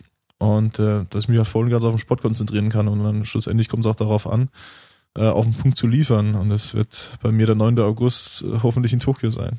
Mhm. Das große Ziel, ja. Olympische Spiele. Ähm, ihr seid jetzt eine recht große Truppe hier im Trainingslager an Speerwerfern. Ja. Und äh, das äh, sieht ja auch alles äh, recht freundschaftlich aus, wenn man das so von außen irgendwie beobachten kann. Aber eigentlich seid ihr ja Konkurrenten, gerade wenn man dem Ziel äh, Olympische Spiele jetzt so betrachtet. Äh, findest du es gut, mit denen so zusammen zu trainieren oder, oder willst du eigentlich eher so sagen, ja, ich will lieber vielleicht ein bisschen mehr Abstand, weil wir am Schluss dann doch wieder auch gegeneinander sind? Ja gut, alles was so, ich sag jetzt mal erstmal außerhalb des Trainings passiert, wenn man am Tisch sitzt und miteinander ähm, isst, gerade zum Frühstück, Mittag oder Abendessen. Man kennt sich, man versteht sich, man lacht über die gleichen Witze, sage ich jetzt mal. Also das ist schon alles äh, sehr harmonisch, wie du auch schon gesagt hast. Man versteht sich auch sehr gut. Ähm, wenn ich jetzt gleich auf den Wettkampf springe, da ist man halt Konkurrent. Da will jeder sein Bestes geben. Aber da gibt's auch schon Situationen, wenn man nicht so einen guten Tag hat, dann sagst hey, was machst denn du gerade, warum fliegt denn der bei dir? Salopp gesagt, wie stellst du den Speer an, wo zielst du hin? Ne? Und ähm, dann unterstützt man sich auch mit gegenseitig oder hier, guck mal auf den Anlauf, wie weit bin ich von der Linie weg, ich fühle mich auch nicht so schnell, soll ich im Anlauf ein bisschen vorgehen, soll ich mehr Gas geben, was weiß ich. Dass man ähm, da ähm, sich gegenseitig unterstützt. Und ähm, klar, während dem Training ähm, kommt man sich jetzt nicht so in die Quere, also salopp gesagt. Ähm, jeder macht so sein eigenes Ding. Jeder ist mit, auch mit seinem eigenen Trainer da. Ja? Mhm. Also ich trainiere jetzt nicht nur, nicht nur äh, beim Bundestrainer jetzt hier, sondern mein Trainer ist mit dabei, der ist auch immer an Ort und Stelle, egal was wir machen, egal ob Würfe, Krafttraining, Fitnesstraining, Athletik, was weiß ich. Und äh, der ist auch mein Trainer und äh, ähm, ist Bezug, Bezugsperson Nummer eins. Aber wenn jetzt zum Beispiel äh, wir sagen, ja, ähm, Boris, unser Bundestrainer, Boris, äh, schau doch mal bitte bei den nächsten äh, Sperrwürfen zu, ähm, gib mir deinen Senf dazu, was sagst du, wie sieht Stemmbein aus, der Arm, wie fliegt der Speer, was weiß ich. Wir haben auch einen Biomechaniker dabei ähm, der die Würfe dann aufnimmt, den man auch wieder nachfragen können, wie waren die Würfe heute, wie waren die Würfe vor drei Tagen, es hat sich da äh, was geändert, sieht man da, das, an was ich gearbeitet habe. Da hat man da vielleicht mehr aufs Stemmbein geachtet und beim anderen hast du mehr auf den, auf, aufs Druckbein geachtet, dass du bis die, mit der Hüfte reingehst, also äh, spezifische technische Sachen jetzt schon. Und sorry. Und dann hat man da natürlich, ähm, hat man da natürlich ähm, auch das Paket, was halt stimmt. Aber ähm, wenn man sich im Kraftraum sieht oder den unter Athleten unter sich, dann kennt man sich natürlich auch, ne? Und dann, aber die machen ihr Ding, ich mach mein Ding. Und äh, ja. Also, ihr seid im Endeffekt als Mannschaft, äh, alle zusammen hier, Team Deutschland sozusagen, aber habt ihr alle eure eigenen Betreuer mit dabei ja, genau. zum Großteil also, und ihr macht einfach euer Training wie zu Hause theoretisch auch für euch. So. Ja, genau. Also trotz Individualsportart ist immer hier als Team dann auch hier. Mhm. Also ein Team versteht man immer, jeder, jeder ähm, ist für den anderen da. Und äh, so ist es auch äh, in, dem, in unserem ganzen Betreuerstab, also was jetzt Trainer, Biomechanik, Arzt und äh, Physio ähm, betrifft. Äh, da hilft halt jeder jedem, also ist wirklich so. Und ähm, genau, dass man sich auch untereinander versteht. Es gibt auch andere Disziplinen im Deutschen Leichtathletikverband, da verstehen sich manche Athleten untereinander überhaupt nicht, die gucken sich noch nicht mal im Arsch an. Und das ist bei uns halt nicht der Fall. Und das finde ich auch ein cooles Klima, dass man das nicht irgendwie im Kopf hat, ach Gott, jetzt kommt, jetzt werfe ich heute Speer und jetzt kommt der und macht nur irgendwelche Läufe nebendran. Das geht mir jetzt gar nicht rein. Ne? Sag, warum muss er jetzt gar jetzt hier Läufe machen und nicht irgendwie woanders? Ne? Da hinten hat er auch Platz oder so. Oder müssen sie seine Rasensprünge jetzt zehn Meter von mir wegmachen, wenn ich mich hier auf die Würfe konzentriere oder sowas? Ähm, so ist es bei uns halt nicht. Ne? Da versteht man sich dann, ist, ah, du machst gerade Würfe, stört sich, wenn ich hier das und das mache, so, nee, alles klar, passt so. Ähm, oder sagt er, nee, sorry, aber jetzt geht gerade nicht, ah, gut, okay, mache ich später oder ich gehe woanders hin oder da ist man dann, da, da versteht man sich auch gegenseitig, ne? Da ist mhm. man nicht irgendwie arschig drauf, sagt, nee, ich mache das jetzt hier und fertig. Sondern da geht man auch ein bisschen auf die Belange auf den anderen ein, dass man halt wirklich sich auf die voll und ganz auf die, auf die Sache konzentrieren kann. Und äh, bei den Wettkämpfen, gerade so hier auf nationaler Ebene, wenn dann, wenn dann ihr, sagen wir jetzt, äh, du, Vetter und Röhler irgendwie da seid, ähm, dass ihr euch gegenseitig hochpusht, auch wie, wie es in Taiwan da, da war mit der mit den dreien, äh, mit dir und den anderen beiden. Ja gut, ja. Passiert das auch manchmal oder?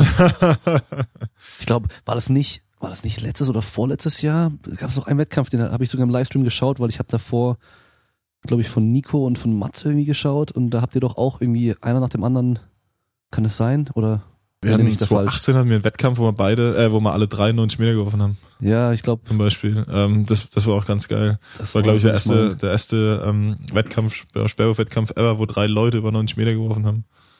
Gab es bis dato, glaube ich, noch gar nicht. Und äh, das war aber schon was Besonderes. Und das ähm, hat man dann, warte mal kurz, muss ich kurz überlegen. Das zweite Diamond, das war ein Diamond League Meeting in Doha und dann das zweite Diamond League Meeting in Eugene war auch wieder 1, 2, 3, Deutschland, Deutschland, Deutschland. Ne? Ja. Und das war, ja, 2018 war ja dann auch von, von, uns drei eine richtig gute Saison. Bleibt die Reihenfolge dann mal gleich, so mit Platz 1, 2 und 3, oder? Ja, gut, am Anfang war halt äh, Thomas und Jojo vor mir. Und dann während der Saison ähm, hat, hat sich dann ein bisschen gedreht in der okay. Saison. Jojo war ein bisschen verletzt, muss man dann auch zugeben. Der konnte nicht immer seine 100 Prozent auch mhm. dann geben. Ähm, weder bei den deutschen Meisterschaften, dann noch in Berlin. Und äh, aber immer noch ein sehr starkes Niveau gehabt damals. Aber dann habe ich halt, ich habe mich dann, wie ich vorhin schon gesagt habe, auf dem Niveau zwischen 87 und 90 gut eingependelt oder auch über 90 und habe dann auch äh, eine richtig geile Saison gehabt. Aber es waren immer, da in 2018 kann ich mich dran da hieß es dann, wenn die Deutschen kommen, dann äh, da wird, äh, wird einer von drei wahrscheinlich vorne stehen. Und äh, das war in den meisten Fällen dann auch so 2018. Und ähm, das war halt ja auch schon cool, das so, so mitzuerleben, dass wenn halt die Deutschen kommen, dass dann halt äh, auch die internationale Konkurrenz so ein bisschen ah, ich, will, ich will nicht sagen unbedingt zittert, aber dass sie sagen, okay, die Deutschen kommen, die geben richtig Gas. Und das wussten wir natürlich auch äh, ja. in unseren eigenen Reihen, ne, dass wenn wir halt kommen, dass wir da uns gegenseitig halt auch pushen, weil das mhm. ist natürlich auch ein richtig geiles Gefühl, wenn du anstatt als einziger Deutscher jetzt in dem Feld bist, sondern drei Deutsche, ne, das ist ein bisschen, das stärkt ja auch ein bisschen, ne. Ja, das gibt ja wieder so ein bisschen Teamfeeling, Selbstbewusstsein, ja, genau. Man will ja auch dann, äh, ja, man guckt auf seine eigene Leistung, man will ja gewinnen, ne, aber es ist halt schon gut, wenn das Team halt auch vorne steht. Und so. Ja. Drei Deutsche auf Platz 1, 2 und 3 stehen, ist halt schon ein richtig geiles Gefühl. das gebe ich offen ehrlich zu. Das ist ja wahrscheinlich so für die Sportförderung, den ganzen Kram bestimmt auch ganz gut. Also, wenn es da ein paar gibt, die dann vorne sind. Und nicht nur einer so, also für den Sport an sich, ja. Was ja. ich äh, interessant finde, wenn man euch drei jetzt so sieht, dann ist es so von den Körpertypen her, da sieht man schon echt so starke Unterschiede, so, weil ähm, in vielen anderen Sportarten, wenn man so die Top-Leute anschaut, da ist es schon so, ja, also der Kugelstoßer, der sieht aus wie ein Kugelstoßer so vielleicht, ja. ja. Oder die, die Gewichtheber, die sind halt auch irgendwie, da hast du ganz selten einen dabei, der halt irgendwie viel schlanker ist oder sowas, mhm. ja, oder ganz mal krass abweicht oder so. Ja. Ähm, gut, Hochsprung damals, ähm, ah, wie heißt der jetzt wieder? Ähm, Stefan Holm, so, so eine Ausnahme, weißt du, aber alle anderen waren einfach so super groß, größer, ja, super schlank, so, weißt du. Genau. Ähm, ich glaube, bei euch drei, ich kenne mich ja mit Sperrwurf jetzt nicht groß aus, aber da würde ich, glaube ich, dich am ehesten, so wenn ich jetzt sehe, so würde ich sagen, ja, so, so, so sieht ein Sperrwerfer aus, so. Ja. So einfach von der Größe her und so, so mhm. Körperbau und sowas. Ähm, der Röhler ist ja schon auch eher so ein bisschen sch schlanker, schmaler irgendwie mhm. gebaut, mhm. so. Rein optisch so. Ja, und der, der Vetter ist halt, der sieht halt aus wie, Das ist schon, Schon ein richtiger Brecher. ja, das ist schon krass so. Also den könntest du auch im Fitnessstudio irgendwie äh, hinstellen. Der wird nicht, also der Ja, wird auffallen, aber war- halt äh, nicht irgendwie aus der Reihe tanzen so Ja, bei den krassen Pumpern so. Gut, was man jetzt zum Beispiel bei Jojo, beim Johannes äh, auch wissen muss, äh, da kommt er auf ein Gewicht heben. Der früher, als er noch Okay. in Dresden trainiert hat, äh, auch parallel noch äh, Gewichte gehoben. Klar, im Krafttraining sowieso, Ja. aber ähm, auch äh, in der Mannschaft, im Dresdner SC, hat er damals Gewichte Okay, gehoben. wusste ich nicht, ja. Darum, und er hat auch schon immer viel und gern Krafttraining gemacht. Macht auch immer noch, ich meine, das sieht man Ja. ja, klar. Hat er seinen, seinen Oberarm, seine Brust, wenn der halt sentiert aussieht, dann sieht es schon sehr massig aus. Ähm, Thomas, klar, ähm, sehr athletischer Typ.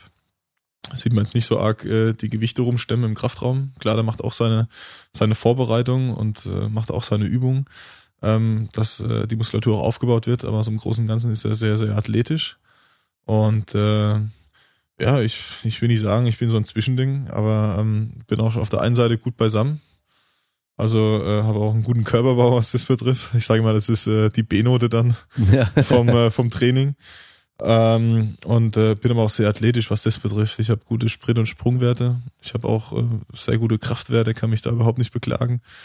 Und äh, wenn ich das dann alles auf die Platte kriege, damit der, damit der Speer ordentlich weit fliegt, dann äh, ist er natürlich zufrieden. Hm. Und du hast auch im Sperrwurf jetzt nicht so die Schablone, wo du sagst, so, wirst du, so wirft man Speer und nicht anders. Mhm. Ist halt nicht.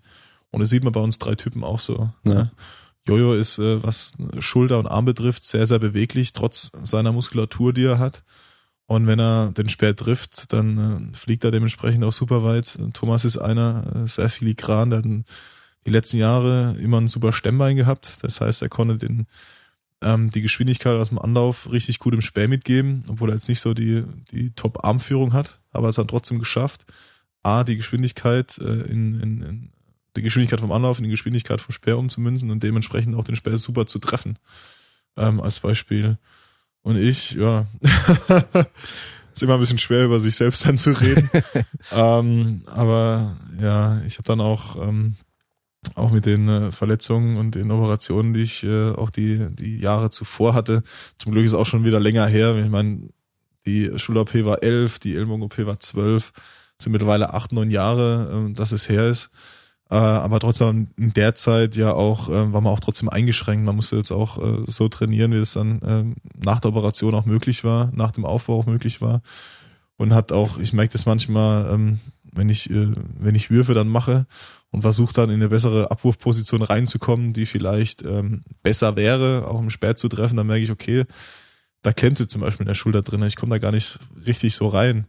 Ähm, oder auch im Ellenbogen dann wieder Beweglichkeit. Ich denke mal schon, dass es damals auch so ein bisschen, äh, ähm, wenn es nicht gewesen wäre, ja, hätte, hätte Fahrradkette, das weiß ich auch, aber wenn es nicht so gewesen wäre, dass ich da vielleicht noch ein bisschen beweglicher ne, in der Schulter wäre oder auch im Ellenbogen wäre und da vielleicht noch eine bessere Kraftübertragung hätte. Aber schlussendlich muss ich ja mit dem jetzt umgehen, was ich habe. Und äh, ja, lief ja auch jetzt trotzdem ganz gut die letzten Jahre und bin auch sehr zufrieden, äh, wie es dann lief. Und äh, schlussendlich äh, gilt ja dann, wer im Wettkampf am weitesten wirft, der beste Wurf zählt. Also von daher, egal wie du wirfst, Hauptsache weit. Ja, das ist es halt, gell? Darum. Also, wo der Speer einschlägt, das ist dann halt das Wichtige und egal wie du dabei aussiehst oder mit welcher Technik du das machst. Ja, genau, weil halt wenn du dann fliegt, zu einer, zu einer Weltmeisterschaft fährst, Europameisterschaften oder Olympische Spiele auch, ne, du kannst im Wettkampf nichts mehr ändern. Das, Ja. was du bis zu dem äh, Tag X äh, alles aufgebaut hast und gelernt hast, ähm, das äh, muss stimmen. Also wenn du vorne mitmischen willst, dann muss es stimmen. Und du kannst ja nicht so sagen, ey, nimm mal den Arm noch höher, mach das Stemmbein länger, was weiß ich, dann muss es einfach stimmen. Wenn du da wieder anfängst zu hapern, okay, was muss ich jetzt machen? Wenn du zu dem Punkt dann schon gekommen bist, ja scheiße, was muss ich jetzt machen, dass der Speer weit fliegt, kannst du ja schon deine Sachen packen und wieder gehen. Ja? Dann muss es einfach stimmen. Hm. Ja, dann so ein bisschen Autopilot und einfach machen dann so, ja. Genau, einfach, ja, doch, so einfach sein, wie es klingt, Autopilot rein und einfach machen, so wie es der, so wie es der, der Körper gerade hergibt. Hm. Klar, dann ver- versuchst du ja nochmal alles reinzugeben. Musst, du darfst halt auch noch die Grenze überschreiten und sagst, okay, jetzt mit Brechstange und gib ihm, ne, dann verkrampfst du wieder. Dann musst du ein gesundes Mittelmaß finden, okay, die Technik, die ich jetzt habe, das ist für mich die momentan optimalste, ne, kann jetzt nichts mehr verändern. Kannst du jetzt nur versuchen, ein bisschen mehr am Gerät zu ziehen, das heißt noch ein bisschen mehr in die Schulter reinzugehen, ähm, dass du da noch ein bisschen mehr Spannung reinkriegst. Ähm, oder vielleicht noch versuchen, noch mal ein bisschen mehr Druck zu machen gegen die Hüfte. Ne? So die Kleinigkeiten, die man äh, vielleicht noch äh, in dem Moment noch mal eine Schippe drauflegen kann. Aber ich meine, du bist auch voll Adrenalin gepumpt, ne?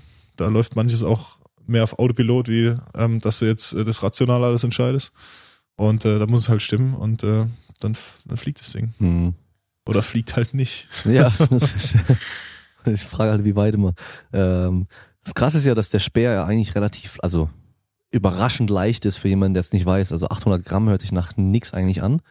Ähm, dadurch, dass der so, so lang ist und sowas, ist meistens so, wenn was gro- lang ist oder groß, dann fühlt es sich immer relativ leicht an, als wenn es jetzt auf ein ganz kleines Objekt wäre mit 800 Gramm. Ja, genau. Also so ein Ball mit 800 Gramm fühlt sich schwerer an als der Speer. Als der. Speer, ja genau. Also der, der, der fühlt sich echt nach nix an so.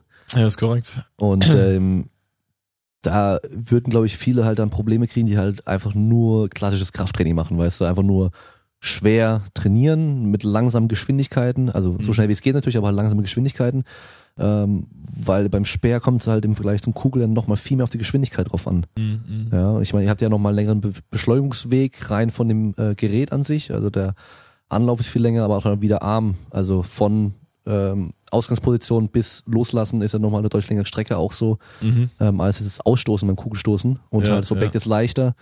Äh, dann ist schon auch so eine Peitschbewegung, oder? Ja, genau. Und viele passive Strukturen wahrscheinlich auch. Ja, also passive Struktur in der Hinsicht, dass du halt wirklich ähm, ganz locker an die Sache rangehst, Arme Mhm. schön locker lässt und einfach diese, äh, bei uns dann auch sagt, die Bogenspannung vom Mhm. rechten Fuß bis in den rechten Arm, also wenn als Rechtshänder jetzt natürlich gesehen, ähm, vom Fuß über Knie, Hüfte, über dann äh, Oberkörper, äh, Brustmuskulatur, Schulter, Arm bis zur Hand, ist dann diese Bogenspannung, sieht dann, wenn man das seitlich natürlich anschaut, wie ein Bogen aus, wie so ein Mhm. wie ein Bogen von Pfeil und Bogen. Ähm, und je, je höher diese Spannung ist, desto mehr Energie kann es natürlich auch im Speer mitgeben. Also du brauchst schon diese, diese Beweglichkeit. Aber du brauchst auch ähm, mit dem Aspekt Krafttraining, du brauchst halt trotzdem diese Kraft, A, äh, um die Spannung aufzubauen und B natürlich, um äh, maximale Spannung reinzukriegen.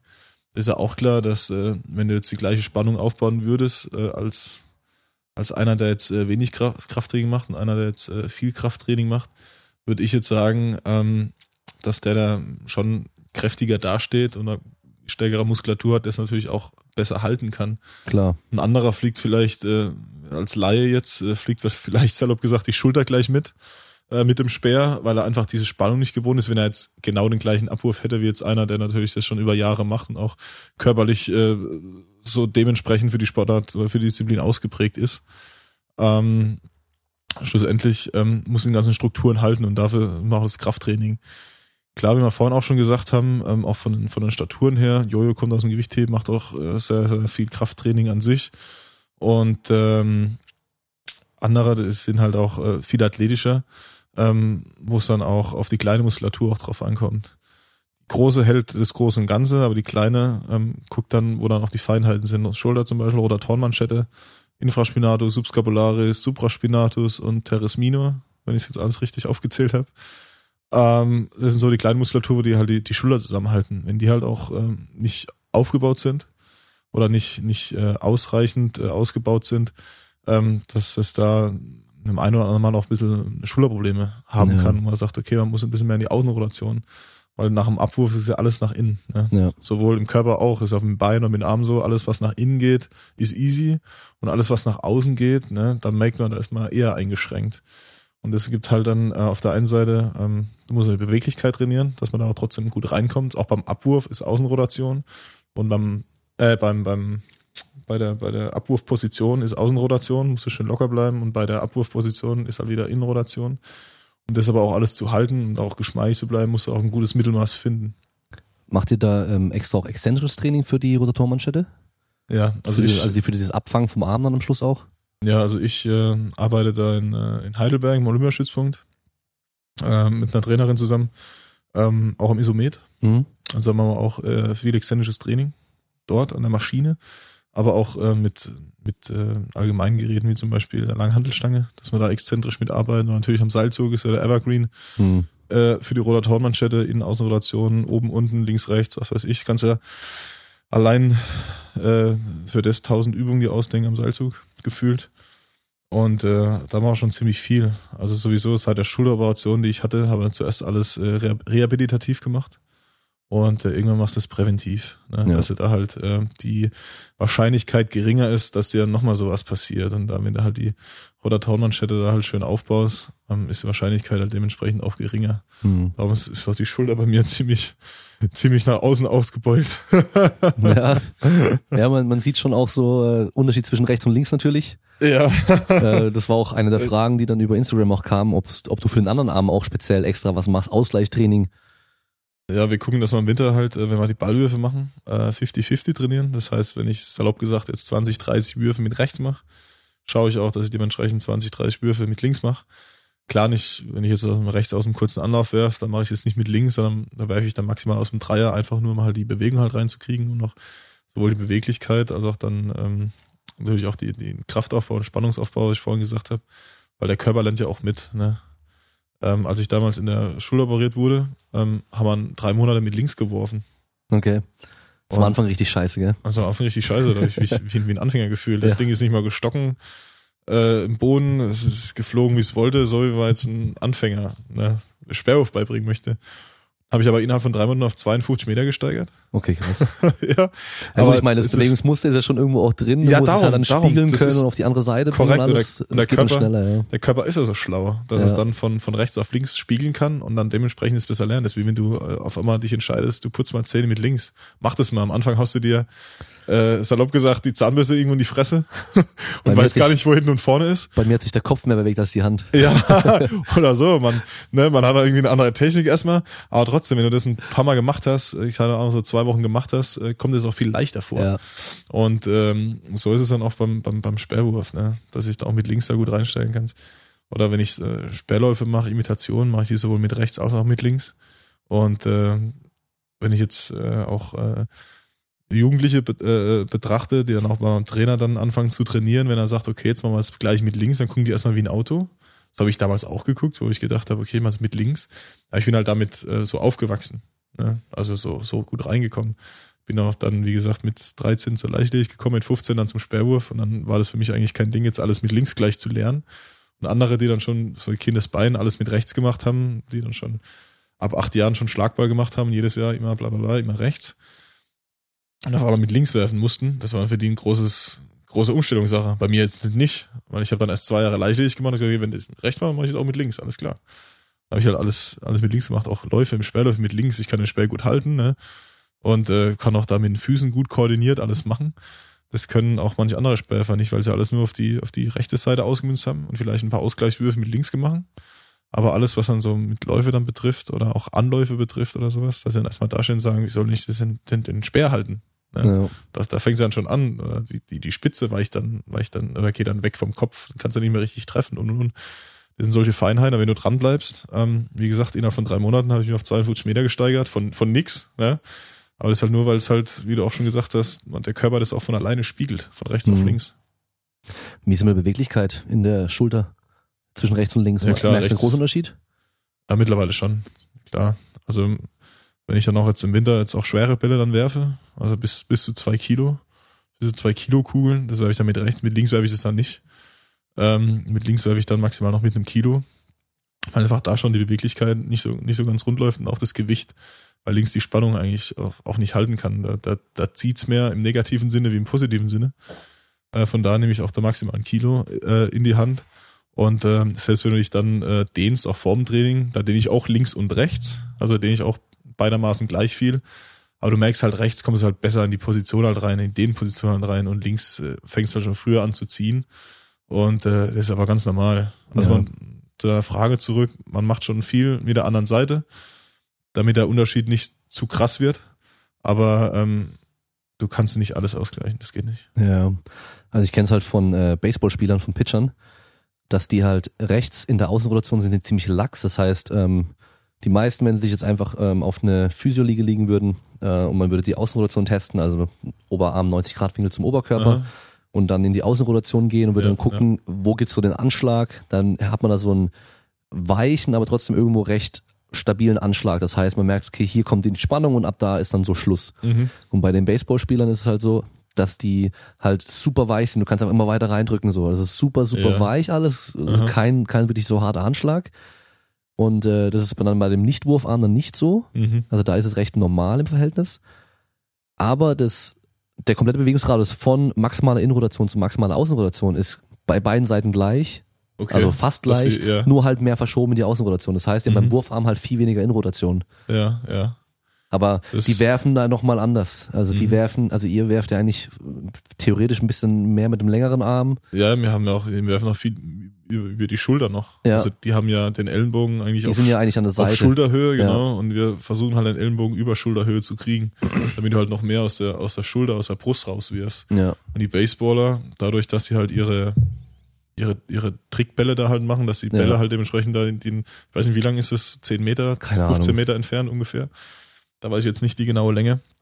Aber dass halt da der, der Curvy Ball und wie das alles heißt, also da nochmal eine halbe Kurve fliegt, ähm, das müssen wir alles gar nicht. Also das heißt, du musst es alles mit dem Unterarm machen und mit Ja. der Hand noch machen.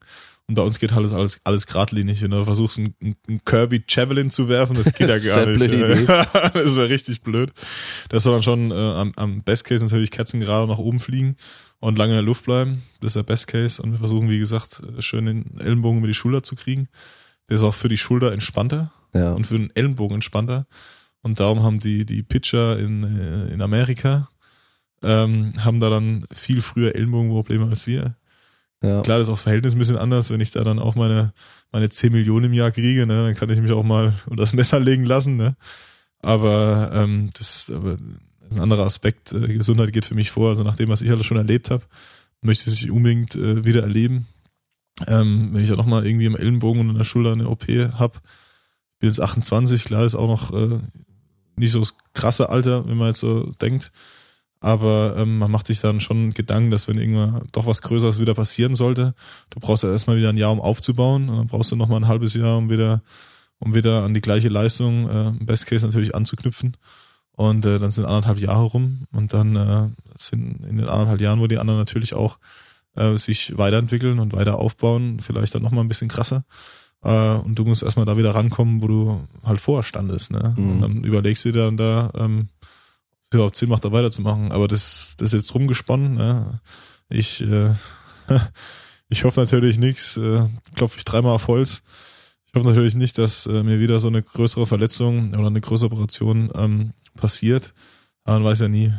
Aber Ja. darum, man ist da schon, Kann immer mal passieren, aber Ja. ich meine, das sind ja oftmals auch Sachen, die, also so Verletzungen, die sind ja nicht irgendwie durch einmal, durch eine Sache, sondern das sind meistens so Überlastungsgeschichten über eine längere Zeit und irgendwann ist dann so zu viel und, und dann macht's halt ja Peng auch. oder so. Also entweder Überlassungsgeschichte oder äh, du machst halt eine, eine Kackbewegung. ja. Kann auch beim Schwerwurf mal passieren, hast einen Arm zu tief. Ähm, gut, die, die Wahrscheinlichkeit ist jetzt auch geringer wie zum Beispiel vor, vor sieben, acht Jahren noch. Ja. Mit Anfang 20, wo du nicht so aufgereift bist. Aber es kann ja trotzdem mal passieren, auch im Krafttraining. Bist du einmal unkonzentriert, machst eine falsche Bewegung, auch beim Reisen, zack, ist vielleicht die Schulter ausgekugelt. Keine Ahnung. Fällt mir jetzt äh, gerade spontan ein, er ist jetzt manchmal auch nicht im Boot. Oder bist du einfach äh, körperlich äh, schon, schon am Ende beim, beim, beim, beim, beim, äh, wir, beim Aufbautraining, dass du halt schon viel Würfe, viel Sprünge gemacht hast, danach gehst du noch in den Kraftraum, machst du Kniebeuge, was weiß ich. Und danach machst du auch nochmal was anderes und dann ist der ähm, die körperliche Leistungsfähigkeit auch schon geht, geht, äh, geht schon richtig bergab. Und du willst Mhm. dann trotzdem noch eine Schippe drauflegen, machst ein bisschen mehr Gewicht drauf. Keine Ahnung, dann rückzug hast du auch was passiert, ne? Ja. Bleiben wir direkt beim Krafttraining, weil das äh, interessiert die Leute natürlich auch mal. Klar. Ähm, also 1,95 groß haben wir ja schon gesagt gehabt. Äh, wie schwer bist du ungefähr? Momentan so 110. 110, ja. Körperfett aber recht wenig. Ja, da ich jetzt äh, bin, bin mittlerweile zweistellig, also 10 Prozent. Okay. Die letzten Jahre war ich immer so zwischen 7 und 8 und auf einmal war ich bei 10, aber es ist immer noch, um Gottes Willen, ist immer noch voll im Rahmen. Ja, ähm, klar, du hast ja schon gemeint, äh, ihr, es gibt unterschiedliche Typen bei euch, mehr, manchmal mehr mit viel Kraft, manchmal mit ein bisschen weniger Kraft und so, du bist ganz gut dabei so. Was sind so bei dir Übungen, sag, äh, wo du weißt, okay, wenn, wenn, die, wenn die Übung gut läuft, dann fliegt der Speer meistens auch weit. Gibt's da so solche Markerübungen für dich im Kraftraum direkt? Ja, also wenn's, wenn man das jetzt in die Saison münzt, ähm, dann machen wir äh, während der Saison schnelles Reißen. Mhm. Schnelles Reißen heißt, äh, da haben wir dann äh, 40 Kilo, also 20 Kilo Stange, 10 Kilo auf jeder Seite drauf. Machen ein schnelles Reißen nach oben, weil Reißen, klar, irgendwas wissen auch die Hörer, fängt mit den Füßen an, geht über die Beine, im Oberkörper, also geht in die Hüfte, Im Prinzip das, was ja, im Prinzip das, was du auch beim Sperrwurf halt hast. Du arbeitest aus den Füßen in die Hüfte rein und dann den Oberkörper. Beim Reißen ist genau das gleiche in Grün. Mit einem ähnlichen Bewegungsmuster. Also Füße, Beine, Hüfte. Dann triffst du ja dich an der Hüfte, im Best Case natürlich mit der Stange. Und dann kommt der Oberkörper an die Arme. Diese Reihenfolge hast du natürlich beim Sperrwurf auch. Also das ist so eine Übung, die wir während der Saison ähm, auch äh, sehr oft machen für Schnelligkeit. Und äh, wenn ich halt dann merke, ich komme da richtig gut rein, komme richtig gut hoch, ähm, dann ist, dann merke ich auch, dass der Körper fit ist. Ja, okay. Und äh, machen dann auch ähm, in der Hinsicht äh, von Schnelligkeiten Sachen, wenn wir Überzüge machen zum Beispiel, ähm, machen wir da auch mit äh, leichtes Gewicht, so 40 Kilo, auch so. Ähm, Rücken auf der Bank und dann äh, gib ihm schnell nach oben. Ne? Und äh, das sind auch so Sachen, wenn die halt ziemlich flüssig gehen, dann fühlt man sich einfach gut. Ne? Das heißt jetzt nicht gleich, dass der Speer auf 90 Meter fliegt, aber du fühlst dich einfach körperlich wohler, wie wenn du sagst, okay, mach mal Schnelligkeit und du fühlst dich einfach nicht schnell. Ja. Ne? Das, das kennt ja auch jeder. Ähm, Weil man sagen muss, äh, Überzüge, leichtes Gewicht und Sperrwerfer, das ist halt schon nochmal ein anderer Maßstab so. ja, ja, klar, Was, ja. was ist bei Überzügen so dein Max? Ja, ich hatte mal, also ich hatte mal äh, persönlich vor ein paar Jahren schon, da hatte ich mal, mal 95 hatte auf jeden Fall. Ich glaube, das waren, muss ich jetzt lügen, aber ich glaube, ich war über 100, entweder 100 oder 105 hatte ich dann Max. Alleine oder? Ja, das war dann, ja. Okay. Das habe ich schon alleine dann auch geschafft. Ähm, andere können da noch mehr, wenn so Jojo zum Beispiel Ja. aussieht, ne, der macht dann seine Überzüge, macht erstmal ganz locker mit 120 oder was. Der geht dann auf bis zu, keine Ahnung, ich glaube 130 Kilo, 140 Kilo, muss, das muss man ihn selber fragen. Also ich glaube, mit Training habe ich bei ihm gesehen 160 sogar. Ja, nur 160, Also siehst du, das ist schon, verrückt. klar, klar, klar. Das ist so, das ist so eine, eine Übung für mich. Also ich bin ja so unbeweglich in den Aha. Schultern. Ähm, also generell, Ich also bin ich bin so unbeweglich in den Schultern. Das Ja. heißt, Arm nach oben geht kaum, Mhm. Außenrotation geht kaum, wenn ich einen Ja. Speer werfe. Also mein Ellenbogen geht nicht um meine Schulter. Das heißt, mein Ja. Ellenbogen hängt da außen. Das heißt, ein Wurf mit dem Speer und mein Ellenbogen tut so Ja. weh. Meine Schulter tut weh, alles tut weh. Ja, klar. Und äh, Überzüge, wenn ich mir nur vorstelle, dass ich da annähernd an solch, so ein Gewicht da hinten runterlassen sollte, ey, Mhm. da würden meine Arme hinten bleiben und das war's dann. Ja klar, da spielt aber immer zum Beispiel die Beweglichkeit auch eine gute Rolle, dass Ja. er halt nicht nur beweglich ist, sondern auch dementsprechend der Bewegung auch die Kraft optimal einsetzen kann, sonst wäre er da nicht bei, wie du gesagt hast, 160 Kilo. Alles schon krass, aber jeder hat so auch seine, seine, seine Favorites an, an, Ja. an den anderen äh, Kraftübungen. Ich zum Beispiel auch gern Kniebeuge. Das mache ich auch ganz gern. da packe ich immer mein, Ge- gern mal Gewicht drauf. Was, So. was machst du da so? Äh, gut, habe ich jetzt vor ein paar Tagen, hatte ich jetzt hier mal 5 mal 200. Äh, das war, das war ganz okay. Und was ziehst du so ab mit Tiefe? Weißt du das? so? Hast du da irgendwie was, wo du drauf abziehst oder gehst einfach ganz runter oder wie Ja, so, so, runter, es? so weit runter, wie es geht dann. weit runter bis geht? Ja, ja. Also mit äh, Arsch auf Ferse, so weit bin ich, glaube ich, nicht runter. Hatte ich einen dabei ähm, jetzt äh, vor ein paar Tagen, da war ich richtig, richtig dann tief, aber ähm, da ist dann das Problem, dass dann die, die, die krasse Bewegung dann nicht gewohnt bist, dann kommst du nicht so leicht hoch. Ja, Aber ich glaube, ich auch schon 190 dann im Nacken. ja, also. Ähm, aber ich, ich gehe so weit runter, ich gehe so weit runter wie möglich, dass es halt noch richtig gut Spannung draufkommt. Hm. Ähm, ja, die Kniebeuge mache ich super gern. Bank macht wahrscheinlich auch, oder? Und äh, ja, Bank. Bank ist gar nicht so krass bei mir. Da hatte ich mal, da bin ich mal auf 170 hochgegangen. Da hatte ich mal auch eine, Wintersaison, äh, wo ich auch äh, Kugelstoßen gemacht habe. Damals habe ich gesagt, einfach die, anstatt einmal die Woche, zweimal die Woche Kugel gestoßen und ein bisschen mehr Bankdrücken gemacht. Nee, habe ich da nicht gemacht. Aber da habe ich mich dann ein bisschen forciert und dann habe ich zweimal 170 mal gedrückt. Ne? War dann auch okay. Ähm, Also du hast hier übrigens den äh, Bankdrück-King vor dir. Also Ja? überhaupt nicht, nee. also, ja. Also ich meine, man, man sieht es mir auch an, aber Ja. Bankdrücken ist echt so extrem meine Schwäche, weißt du, wenn du Ja, sagst, okay. ja, Bankdrücken geht, ja, geht nicht so viel. Ich habe hab, hab ich dann zweimal die Woche statt einmal die Woche gemacht, dann habe ich 170 zweimal. ja. So gut, ich meine wieder im Vergleich zu Jojo, ich glaube, der hat 200 irgendwie Ja, der ist sowas. überzeugt. Ich glaube 220 hat der. Also Ja. das ist schon. Also Kraftwerte ist ja unerreichbar, was, was die Sachen da Verrückt, betrifft. Ja. ja. doch, doch.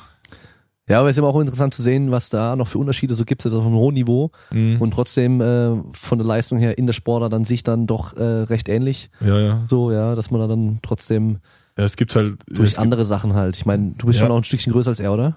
gibt, ja, es er ist, glaube ich, ach, muss ich jetzt lügen, wie groß ist er? 1,89, glaube ich. Ja. Er ist 6 Zentimeter kleiner als ich. Ja, und dann macht natürlich die, die Spannweite und sowas Aber- macht auch einen Unterschied mit den Armen noch, ist auch wichtig ja, ja, wahrscheinlich das, das beim Speer. auch. Also die Spannweite, ich habe eine Spannweite von 2,2. Okay. Länger als ich groß bin. Ähm, Jojo hat, glaube ich, auch eine Spannweite über 1,90 und knapp 1,95 hat auch eine, eine, größere Spannweite, wie groß das ist. Im Gegensatz dazu. Und äh, wie gesagt, da macht halt auch viel Beweglichkeit dann auch aus. Ne? Ja. Also wenn ich jetzt, angenommen, ich hätte die gleiche Beweglichkeit wie Jojo, ne, dann könnte ich dann mit meiner Armlänge wahrscheinlich auch nochmal andere Hebel dann, dann Ja, umsetzen. Ne? Das ist auch nochmal. Aber er ist, er ist glaube ich, generell in allen Gelenken ziemlich beweglich, oder? Weil ich habe Ja, ja, bei man- ihm, glaube ich, auf Instagram ein Video gesehen, eine Zeitlupe, Mhm. wo er in der Halle, ich weiß nicht, ob er einen Ball oder sogar gar nichts wirft, Mhm. ähm, wo er so anläuft einen und dann Ball, den ja. Stemmschritt macht, Ja, also den, den Block Knie- vorne und das Knie halt wirklich überstreckt so. Ja, das sind halt keine, also das sieht halt keine, brutal keine aus. Und dann, 180 Grad, sondern 185 Grad. und dann halt der Ellenbogen noch komplett nach hinten weg und so. ja, also ist das schon, sieht schon krass aus. Ja, der, der ist schon sehr beweglich im Allgemeinen, was das betrifft. Ja. Also das ist schon, schon sein großer, schon ein großer Pluspunkt, was er Mhm. halt, halt als Sperrwerfer. Ja, das ist krass. Und äh, wie sieht so Trainingswoche bei dir aus? So, Trainingswoche im Allgemeinen, Einmal so Aufbau und einmal so dann Wettkampfphasen.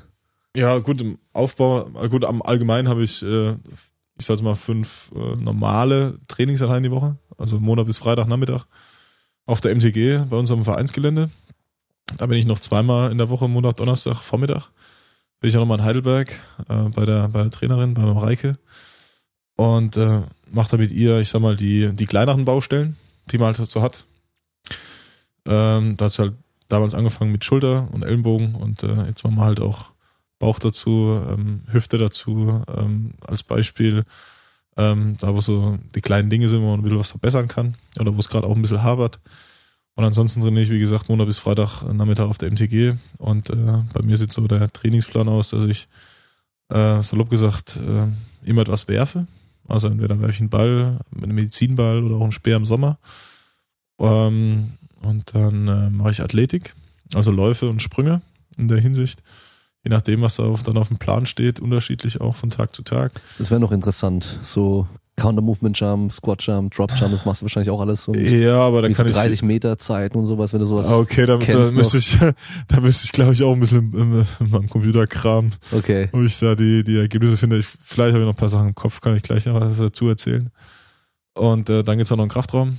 Und nachdem was da auf dem, Blatt, äh, auf dem Plan steht, mache ich wieder Allgemeinkraft. Ähm, also ich sage mal Bauch, Beine, Po. Ne? Auch mal äh, Bewegungen, die jetzt äh, vielleicht auch nicht so üblich sind, ähm, die man jetzt nicht so macht. Ähm, einfach nur äh, auch sehr sportartspezifisch, dass man die Rotation halt reingeht ähm, über Kopf, äh, seitlich, ähm, sich dreht, auch, sind ja auch, mein Trainer ist ja auch äh, Kugel- und, und Diskustrainer und Hammertrainer, macht er eigentlich jede Wurfdisziplin oder zumindest kann das und dann sind halt dementsprechend auch die Übungen sehr breit gefächert, was die, was die, ähm, äh, was die Wurfdisziplin betrifft. Von da bin ich auch da sehr, sehr gut breit gefächert, ist auch ein Benefit natürlich auch für mich, wenn ich dann die Muskulatur anspanne, die ich vielleicht für Sperrwurf nicht 100% brauche, aber die dann natürlich auch da ist oder da sein soll. Dann geht's halt ins Maximalkrafttraining. Das ist dann immer eine Meter Handelstange. Also wie ich vorhin Mhm. gesagt habe, Aufbau viel Kniebeuge, Bankdrücken, Reisen haben wir, haben wir schwer gemacht mit, mit viel Gewicht. Ähm, dann äh, Bankziehen, äh, Nackenstoßen. Das waren so die Basics, die wir jetzt die letzten paar Wochen gemacht haben. Haben wir jetzt auch nochmal ein Trainingslager. Äh, ein bisschen schon versierter. Das heißt, wir gehen mit den Serien und mit der, mit der Wiederholungszahl ein bisschen runter. Aber trotzdem noch mit äh, viel Gewicht. Das ist halt mehr jetzt langsam auch in die, ähm, ja, immer noch Maximalkraft ist, aber trotzdem mit den kürzeren Serien, dass man da schon Richtung explosiv geht und das wird sich dann äh, ja, Richtung Saison natürlich auch in so hinsichtlich ändern, dass die Wiederholungszahlen noch weiter runtergehen und die Serienzahlen, ähm, ja gut, jetzt habe ich drei Stück, die werden wahrscheinlich gleich bleiben, aber die Wiederholungszahlen von fünf werden runter auf drei, zwei, eins gehen, je nachdem, je nachdem wie explosiv das halt dann noch sein soll, dann mit leichtem Gewicht und äh, so sieht es dann auch bei den äh, Sprints und äh, Sprüngen aus. Dann machst du halt anstatt äh, fünf, sechs Sprints, machst du nur noch drei Sprints, sondern statt 80, 100 Meter machst du halt nur noch 30 Meter, 20 Meter. Und bei den Sprüngen machst du halt äh, weniger und explosivere Sprünge. Keine Ahnung, ich sag jetzt mal Froschsprünge, wir haben viele Hürdensprünge, ähm, dann äh, Reihensprünge, ähm, also nacheinander, ähm, Nachstellsprünge zum Beispiel sowas. Ähm, oder auch Fußgelenksprünge, alles was halt explosiv dann ist natürlich. Und äh, mit den Würfen sieht's auch so aus, dass wir halt dann mehr ins Wettkampfgerät rangehen. Wirfst halt keine 2 Kilo Kugel mehr wie in der Vorbereitung, sondern wirfst halt noch, äh, ja, schon noch maximal an 800 Gramm, vielleicht mal ein Kilo, ähm, dass du da noch ein bisschen mehr Spannung halt wieder reinkriegst dann, dann beim Werfen. Aber schlussendlich kommt es auch darauf an, dass er 800 Gramm äh, Speer fliegt und nicht der 900 Gramm oder die 2 Kilo Kugel. Ne? Und äh, dementsprechend werden auch da ab und zu noch leichtere Gewichte genommen, dass einfach die Schnelligkeit auch vom, Ja. vom, vom, vom Arm dann auch trainiert wird. Hm, Okay. So eine Sprung-Sprint-Leistung hast du da was im Kopf? Weil das ist Also immer ich- interessant zu hören. So. Also für, äh, 30 fliegend habe ich jetzt äh, spontan im Kopf. Das Lustige ist, da bin ich einmal mit Spikes, bin ich eine 299 gerannt, also einmal Mhm. 103. Ist schon mal geil. Ähm, das hatte ich auch mal, klar, das hatte ich auch mal vor, einmal 103 zu rennen, 30 fliegen, ist schon cool. Und einmal bin ich, ohne Scheiß, habe ich meine Spikes zu Hause vergessen. Also okay, renne ich barfuß. Ja. Und dann bin ich an dem Tag barfuß eine 302 gerannt. Ja. Da bin ich bloß 300 langsamer ohne Spikes wie mit Spikes.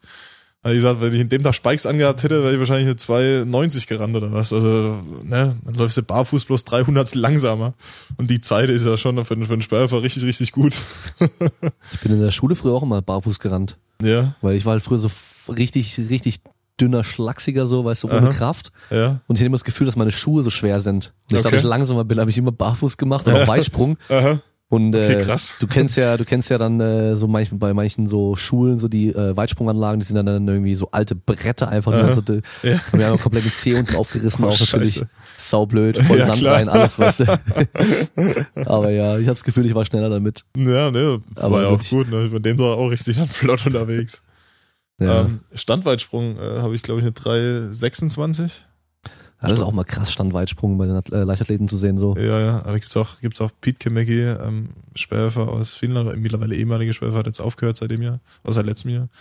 Der hat, glaube ich, in knapp 350 gesprungen, so Mhm. Stand. Und äh, Makarov, ehemaliger russischer Sperrwerfer, der hat auch so 350 gesprungen. Also das, das sind schon richtig krasse Werte dann auch. Hm. Äh, Kugelschock mache ich gern. Ja. Ähm, habe ich mit der Vierer, kann ich jetzt sagen, rückwärts eine 29,5. Also für die Zuhörer, äh, Schocken wird immer genannt, das heißt einmal die Kugel mit beiden Händen. Ja, Rückwärts heißt einmal zwischen die Beine unten durchschwingen, wie so ein Kettlebell-Swing und dann aber über den über Kopf hinter, nach hinten über Kopf nach hinten werfen. Ja, Ja, und, genau. äh, meistens steht man auf dem äh, Ring vom äh, oder auf der Ja, Kugelstoßbalken, ja. auf dem Kugelstoßbalken, genau. Genau, ja, und das ist äh, eigentlich ein ganz guter Wert. Auch vorwärts dann auch 26. Also was auch, äh, was mit der 4 Kilo ist, wenn ich auch mit, der, mit dem Kugelstoßer mich da vergleiche, eigentlich sehr, sehr guter Wert ist. Weil da brauchst du auch Explosivkraft aus dem Bein raus, muss Ja. auch die Kugel dann auch treffen, damit die dementsprechend auch weit fliegt. Also das mache ich auch super gern. Ähm, das ist jetzt, was mir spontan einfällt. Ähm, Mhm. Jetzt bei Counter Movement Jump, äh, die machen wir auch in, äh, in Leipzig äh, bei der Leistungsdiagnostik. Da muss Ja. ich jetzt lügen, was ich da, was ich da persönliche Bestleistung hatte. Das kann sein über 70. Über 70 wäre richtig krass. 72? Das, das wäre richtig, richtig Ich krass. glaube, ich hatte 72. Da muss ich jetzt Auf der Kraftmessplatte oder Kontaktmatte? Weißt du das? äh, Mit, und, äh, mit und ohne Arme, das ist auch die Frage. ähm, Also Hände in den na, mit, Seiten. mit Arme. Okay. Mit, mit, mit Arme, mit Arme, mit Arme. Ja. Okay. Ähm, nee, zuerst hatten wir eine Bodenkontaktplatte, wo wir das mal gemacht Mhm. haben. Nee, warte mal, da haben wir gar keinen Counter Movement Jump gemacht, da haben wir bloß Drop Jump gemacht. Ähm, Counter Movement Jump machen wir erst seit zwei Jahren. Da haben die jetzt so eine, aber auch keine Platte, da haben sie so zwei, äh, so zwei, äh, sag mal, Octojump. Dann, ja, Octo, Octo Jump, so heißt es, Ja. genau, genau, genau. Wo dann die, die, die Zeit halt dann misst, wenn du in der Luft Ja. bist und das dann halt umrechnest mit Gewicht und Größe oder sowas. Genau, da bin ich glaube ich auf 72 gekommen, Mhm. mit, aber mit, ja, mit, Arme. Ja, das äh, Blöde ist immer bei den ganzen verschiedenen Systemen, dass die Werte halt echt einfach unterschiedlich sind beim gleichen Sprung so. Ja. Also irgendwie auf der Kraftmessplatte oder halt Ja. dann äh, normale Kontaktmatte oder Octojump Ja, oder halt ja. dann eben auch so Jump and Reach oder sowas. Aha, Also weil viele kennen halt Sprunghöhen von dem NFL Combine, von den Footballspielern. ja, Ja, dann haben die halt äh, irgendwie über 40 Inch, also über einen Meter und sowas, weißt du. aha. Aber es ist halt Jump and Reach. Das heißt, man macht den Arm einmal hoch, guckt, wo ist dein Ausgangswert und dann Ja. guckt man, wie weit hoch kannst du greifen beim Sprung. Und die können halt krass schummeln, weißt du, dann Aha. lässt die Schulter ein bisschen weiter unten, ja, ich Ja, krieg meinen genau, Arm nicht dann- weiter hoch und ja. beim Sprung rotierst du noch, halt. Ja, klar. schiebst die Schulter noch voll hoch und dann kommt er halt locker mal 20, 30 Zentimeter höher. Also da habe ich im Vergleich zu meiner ähm, Kraftmessplatte, also mit den Händen in den Seiten auch drin, habe ich da halt auch irgendwie äh, 30 Zentimeter locker mehr gehabt oder 35 Zentimeter sogar. Ja, also das macht halt einen mega Unterschied. Also das ist nicht vergleichbar. Ja, klar, klar, klar. Ja, das ist immer so das Ding. Ähm, was eigentlich ja noch interessant wäre, ist ja, dass du auch Sport studierst. Ja, Hatte ich ja vor dem, also eigentlich gar nicht gewusst, als, wir, als ich dich angefragt hatte für den Podcast. ja. Äh, und dann hast du mir ja dann äh, vorgestern erzählt, dass du ja auch Sport studierst und gerade an der Bachelorarbeit dran bist. korrekt. Ja, und äh, eigentlich auch was Interessantes eigentlich gemacht hast, äh, vor allem für dich natürlich, Mhm. äh, richtig äh, in deine Karten reingespielt. Ja, kann man so sagen, ja. Kannst du, einmal, kannst du vielleicht mal ganz kurz sagen, was dein, dein Thema da so ist? Klar, also das Thema ist ähm, maximale Kraftleistung im Verhältnis zur Wurfleistung.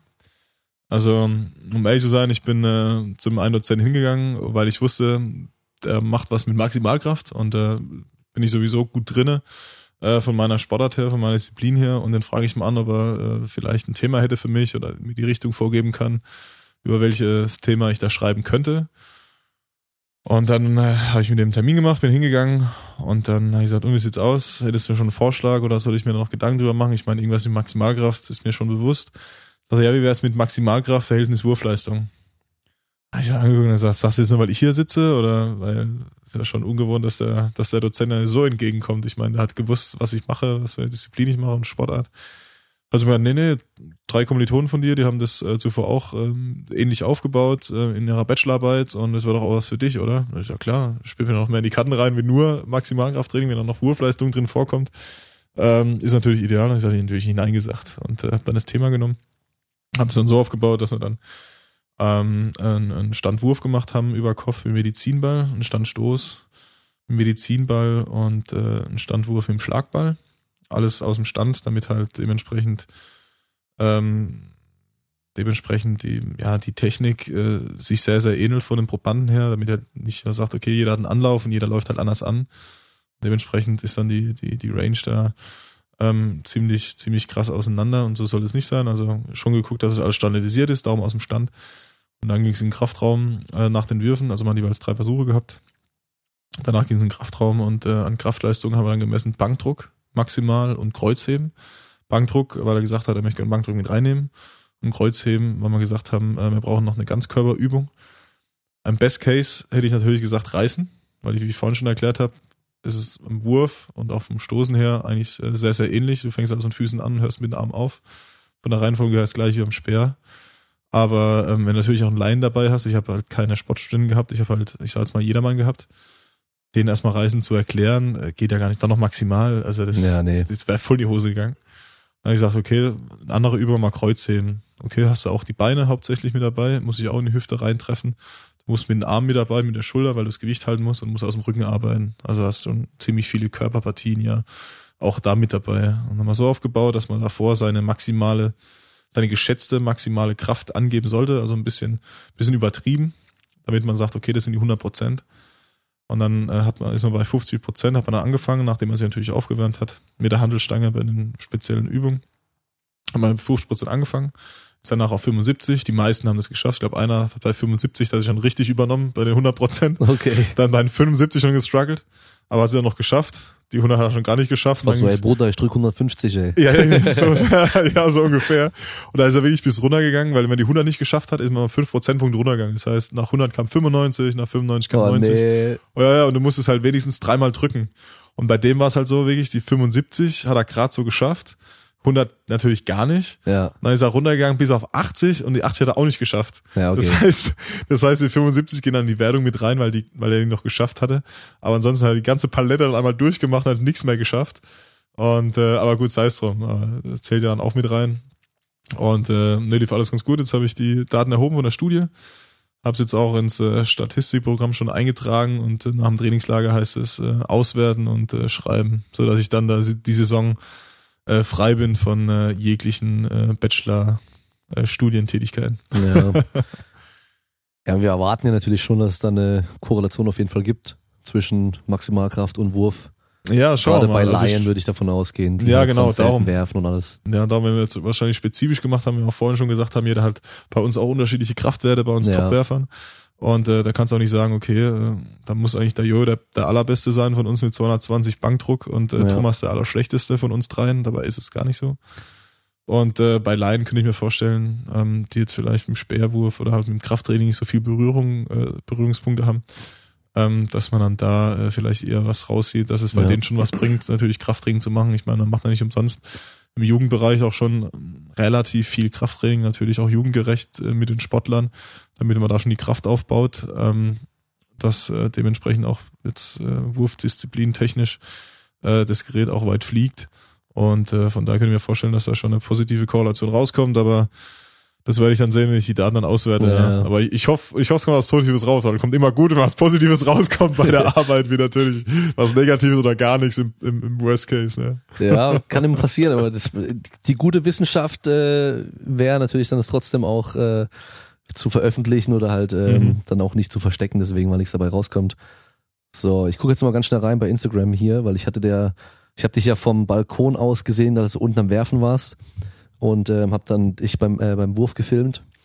Äh, wollte nur noch mal gucken, welche Fragen die Leute jetzt hatten. Ja, machen wir nicht mal einen heißen Stuhl oder sowas. Die, äh, schnelle ja, genau. Fragen, schnelle Antworten. Was wir auch machen könnten, wäre äh, ein Hot Ones Interview, weil ähm, der Nico bestellt sich äh, hat sich jetzt mehrmals Nudeln bestellt und er hat immer gefragt, ob er, ob er scharf haben möchte. Er hat immer gemeint, a little bit, also ein bisschen scharf. Aha. Und es war jedes Mal viel zu scharf. Das heißt, okay. wenn wir denen sagen würden, richtig scharf, dann könnten wir wahrscheinlich so Hot Ones machen. Hot, okay.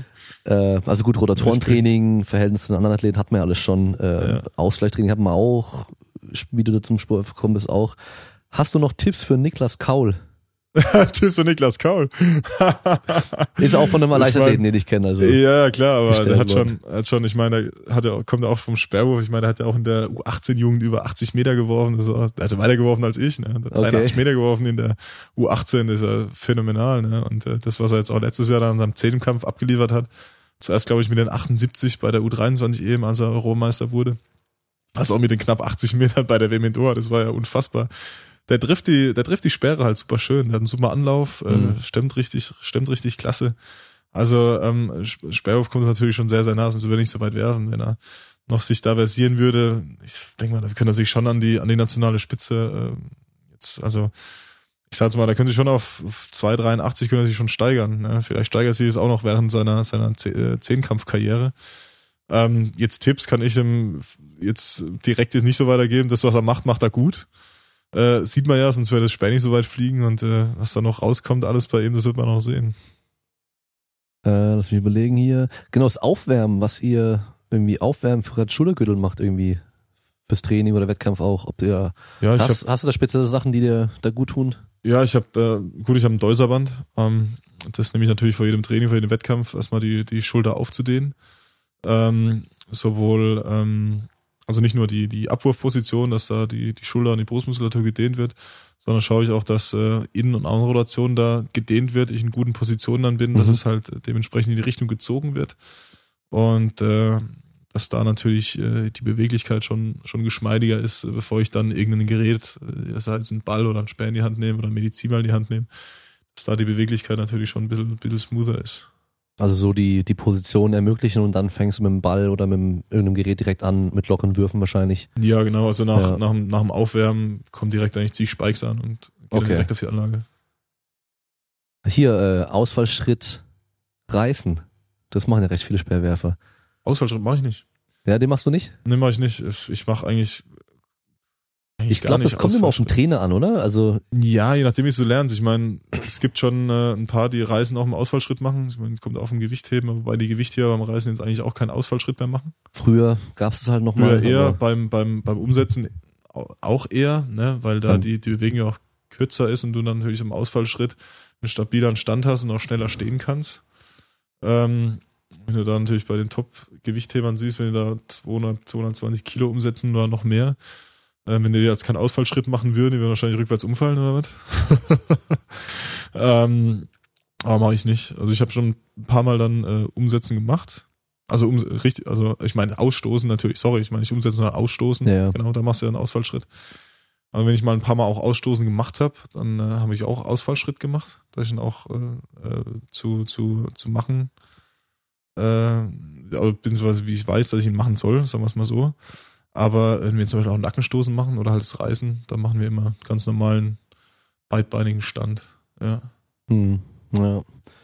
Und ich glaube, sonst alles haben wir auch, außer halt so dieses, ja, das ist so eine Frage, die haben wir öfter mal für die Sportler, die jetzt nicht gerade Fußballer sind, und zwar, ähm, dass wir in der Öffentlichkeit kaum Existenz, ob die jetzt unfair wären Vergleich zu Fußball, so, weißt du, ob das, ob sich das stört, dass Fußballer halt so viel äh, Publicity bekommen und sowas und halt dann äh, die ganzen anderen Sportarten eigentlich, es sind ja eigentlich alle anderen Sportarten, ja. ja gut, dass man die halt weniger sieht dann, ja. Fußball kannst du gar nichts mehr vergleichen. Ja. Sorry. Aber äh, Fußball ist so krass äh, auch kommerzialisiert, dass äh, das alles in einer ganz, ganz anderen Liga spielt wie bei uns. Aber da könntest du eigentlich ganz kurz noch schnell die Taiwan-Story noch erzählen. Weil dann könntest du nämlich auch danach noch sagen, ob du das überhaupt gut fändest, wenn es nämlich immer so wäre. Ja gut, das war richtig krass. Äh, ja, ich habe ich hab davor schon kurz was angedeutet, ja, wie es in Taiwan nach dem Wettkampf verlief. Aber es war dann so, dass äh, nach dem super Wettkampf, den ich ja da hatte, auch bei den äh, taiwanesischen Landsleuten und bei den Fans da äh, anscheinend ziemlich in die Hessen geschlossen war. Und äh, ich meine, das war vielleicht auch nicht nur unbedingt die Leistung, sondern auch vielleicht auch von meiner Statur. Ich meine, die ganzen Taiwanesen, die sind ja alle wenigstens einen Kopf kleiner als ich, wenn dann sogar zwei. Und äh, da war ich da ähm, auch in dem äh, da haben wir eine Sightseeing-Tour gemacht, da war ich bei diesem Taipei 101 Tower und hab dann einfach, war in der Food Corner, ich hatte die Cappy auf, die Brille auf, also ich hatte einen Hoodie an, oder, ne, ich war jetzt nicht so, äh, war jetzt nicht so sportlich aber angezogen, ne, und Oder selbst da hab ich, oberkörperfrei, so wie jetzt gerade. ja, zum. Beispiel. Ja, ja. Ich glaube, da wären die gar nicht mehr weggegangen. Ähm, nee, dann haben die mich erkannt und haben mich angeguckt und gesagt, oh, Hofmann, Hofmann. Ich spreche immer nur mit Nachnamen an. Ich so, yes, uh, I'm, I'm Hoffmann. Oh, picture, picture. Mehr haben die ja nicht gesagt, Hoffmann, Hoffmann. Yes, picture, picture. Ne? mehr, mehr, lief, mehr Konversation lief da gar nicht. Dann haben die ein Foto gemacht. Ich habe mich wieder rumgedreht, habe gedacht, okay, fertig. Dann kamen schon die nächsten. Dann hat sich so eine kleine Traube hat sich da dann da entwickelt. Und äh, das war halt, wie gesagt, das war mitten in der Stadt in Taipei, wo ich mir eigentlich nicht vorstellen hätte können, dass mich da jemand auf der offenen, äh, auf der Straße offen und ehrlich da anspricht und fragt, ob sie dann ein Picture-Picture machen können. Ne? Und äh, einmal war ich auch im Basketballstadion, als wir dann vom Spiel von den Deutschen wollten wir wieder ins, äh, ins Leichtathletikstadion fahren, weil da auch die, die, die Finals an dem Tag waren. Und da war ich, bin ich aus, dem, aus der Halle raus, wollte ich vom Gang, das waren vielleicht ich sag jetzt mal 50 Meter, ne, vom Gang, vom Ausgang von der Halle bis zum Ausgang von der, von dem Gebäude. Vielleicht 50 Meter und es ist dann ein 10 Meter breiter Gang. Und da haben die halt gesehen, dass ich da bin und hat es auch wieder angefangen, oh, Hoffmann, Hoffmann, Picture, Picture, ne? Und dann innerhalb von fünf bis zehn Minuten war der Gang blockiert. Da konnten keine mehr nach links und keine mehr nach rechts, weil die alle ein, ein Foto mit mir machen wollten. Und dann haben die, mit denen mich, wie ich denen da unterwegs war, gesagt, du Andi, hier, äh, Bus haben wir nicht mehr gekriegt, wir haben jetzt ein Taxi organisiert, äh, weil das alles dann so lange gedauert hat. Und äh, dann wurde ich halt zu dem Taxi, dann irgendwann haben sie mich halt festgehalten. Dann kamen auch so Securities, ne? Dann haben die, der eine hat mich dann äh, auch der Hand geführt oder am Arm geführt, äh, dass ich halt, dass er mich rausbegleitet und der zweite Security hat die Leute die Traube weggehalten. Und es war der, der, im Nachhinein, das saß also im Taxi und das, was ist denn da gerade passiert? Dir war das gar nicht so richtig bewusst. Und selbst wenn als da war eine Mutter mit ihrem Kind und die durften nicht näher ran als 10 Meter, wenn die näher ran wollten, ne, dann äh, war die Security gleich da und ich gesagt, nee, geht nicht. Dann haben die aus der Entfernung irgendein Foto gemacht mit ihrer Tochter drauf und ich so im Hintergrund, wo ich als kleiner, als kleiner Kerl wahrscheinlich nur noch da gestanden habe, haben irgendwie einen Daumen gezeigt, weil die durften nicht näher ran. Die, die haben sie näher rangelassen. Und das war schon richtig krass. Und da ist natürlich auch mein Insta-Profil, ist dann in die, in die, in die Höhe geschossen. Über Nacht hatte ich auf einmal äh, 13, 14, 15.000 Follower mehr. Alles Taiwanesen. es, war, es war lustig anzusehen, weil jedes Mal, wenn ich auf Handy geguckt habe, äh, ging die Notification-Liste, wurde immer mehr, immer mehr. Dann hatte ich da, ähm, am Tag hatte ich da, keine Ahnung, über zwischen 600 und 800 Notifications. Äh, das war unfassbar. Und äh, da warst du halt in, den, in der Woche danach, warst du halt echt Star. Und äh, das war das war dann schon krass. Also im Nachhinein war das, bin ich ehrlich, war das schön zu erleben, dass man dann so auf offener Straße erkannt wird und Picture Picture und was weiß ich, ne?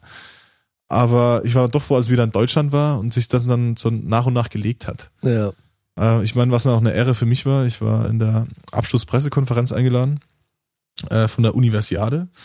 Da war natürlich die Oberbaus da gesessen mit Organisatoren ähm, und der Universiade-Chef und, und der FISU-Chef von der Organisation Pipapo. Zwei Athleten waren eingeladen. Es war einmal eine taiwanesische Gewichtheberin, die Weltrekord gestoßen hatte. Und ich als deutscher Sperrwerfer, der nicht mal Gold gewonnen hat, sondern Silber. Und äh, da äh, gesagt hat auf Englisch, wie toll das die Universiade war. Und äh, das hat die Taiwanesen anscheinend so imponiert, mich bei, zwischen den zwei Taiwanesen da im Wettkampf gehabt zu haben. So eine geile Stimmung gemacht. Es hat da alles gepasst und reingespielt, dass ich da eingeladen wurde. Und das hat, das hat mich echt so geehrt, dass ich dann da war.